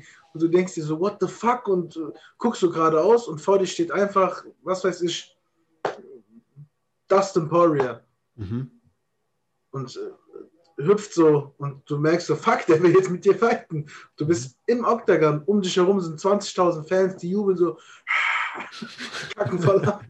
was willst du tun? Ähm, also ich würde es halt für einen Traum halten. Nein, aber du bist es. Also du, du bist es gerade, du bist es. Egal, wie der Kampf ausgeht, jeder weiß auch, dass du es bist und du bist keine andere Person. Du bist du. Ich wollte gerade deinen ganzen Namen aussprechen, aber es muss ja nicht sein. Ähm, du bist einfach du und du stehst da drin. Sehr also erinnerst egal, du dich dran, dass wir mal den Kampf von Mackenzie Dern besprochen haben, äh, der so die Nase zertrümmert wurde? Und da habe ich ja schon, ohne ja. einmal mit der Wimper zu zucken, gesagt, ich würde auch gegen Mackenzie, gegen irgendeine Frau, die mir auf die Nase gehauen hat, keine Hemmung haben, ähm, auf den Boden zu klopfen und gegen die aufzugeben, wenn meine Nase gebrochen wäre, weil ich keinen Bock hatte, dass niemand nochmal gegen meine gebrochene Nase Also du wirst einfach im Stehen dreimal dass ein Warrior vor mir steht.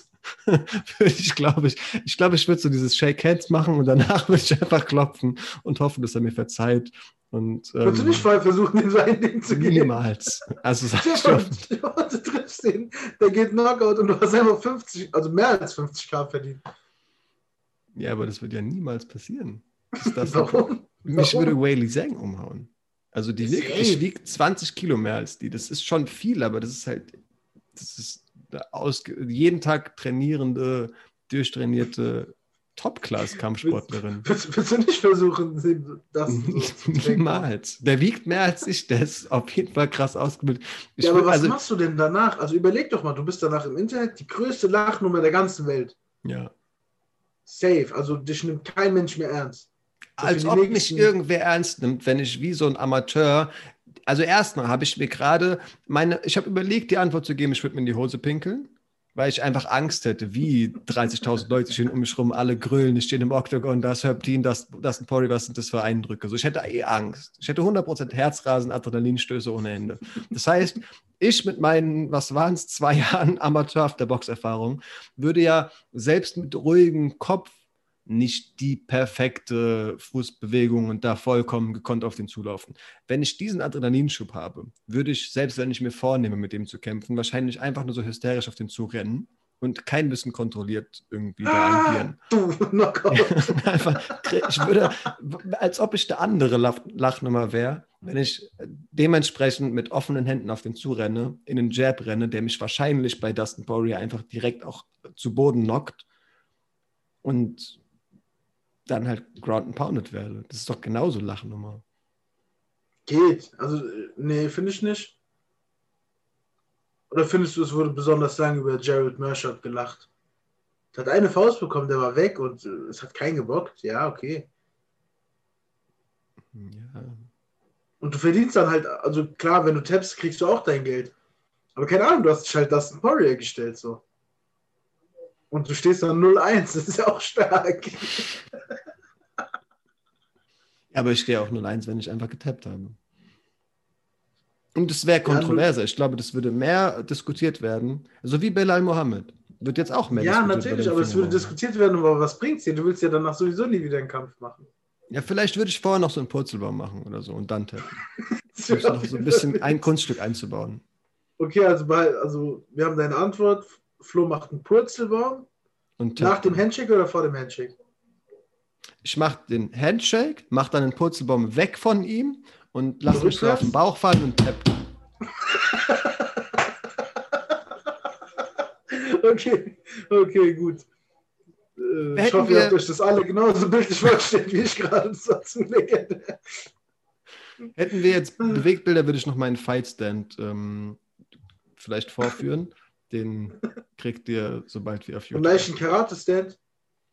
Nee, so, du musst du die Hand hinterm Kopf so reindrehen und auch, also so ein bisschen Shoulder-Roll-mäßig ähm, deinen Kopf unter deinem Arm verstecken. ja, okay. So Sparta-mäßig. Mit dem Schild, so, ja, ja, okay, genau. Ja. Okay. Aber die drohende okay, Hand nice. weit hinterm Kopf, die so ein bisschen durchgedreht ist, die ist sehr wichtig. Äh, nee, also keine Ahnung, sorry, war jetzt ein bisschen banal. Ich würde äh, nie im Leben auf Dustin Poirier losgehen. Ich wüsste, der frisst mich auf ähm, und sehe keinen Mehrwert. Du machst meine Illusion nicht kaputt. Du machst Handshake, rückwärts Pustebomb und ja, ja, ja, ja, ich sag, ja, aber ich wollte ja nur noch mal sagen, äh, ich, weiß, ich glaube nicht, dass ich in dem Moment, äh, also egal, was ich tun würde, das war jetzt meine Wahl, aber auf ihn losgehen würde ich nicht.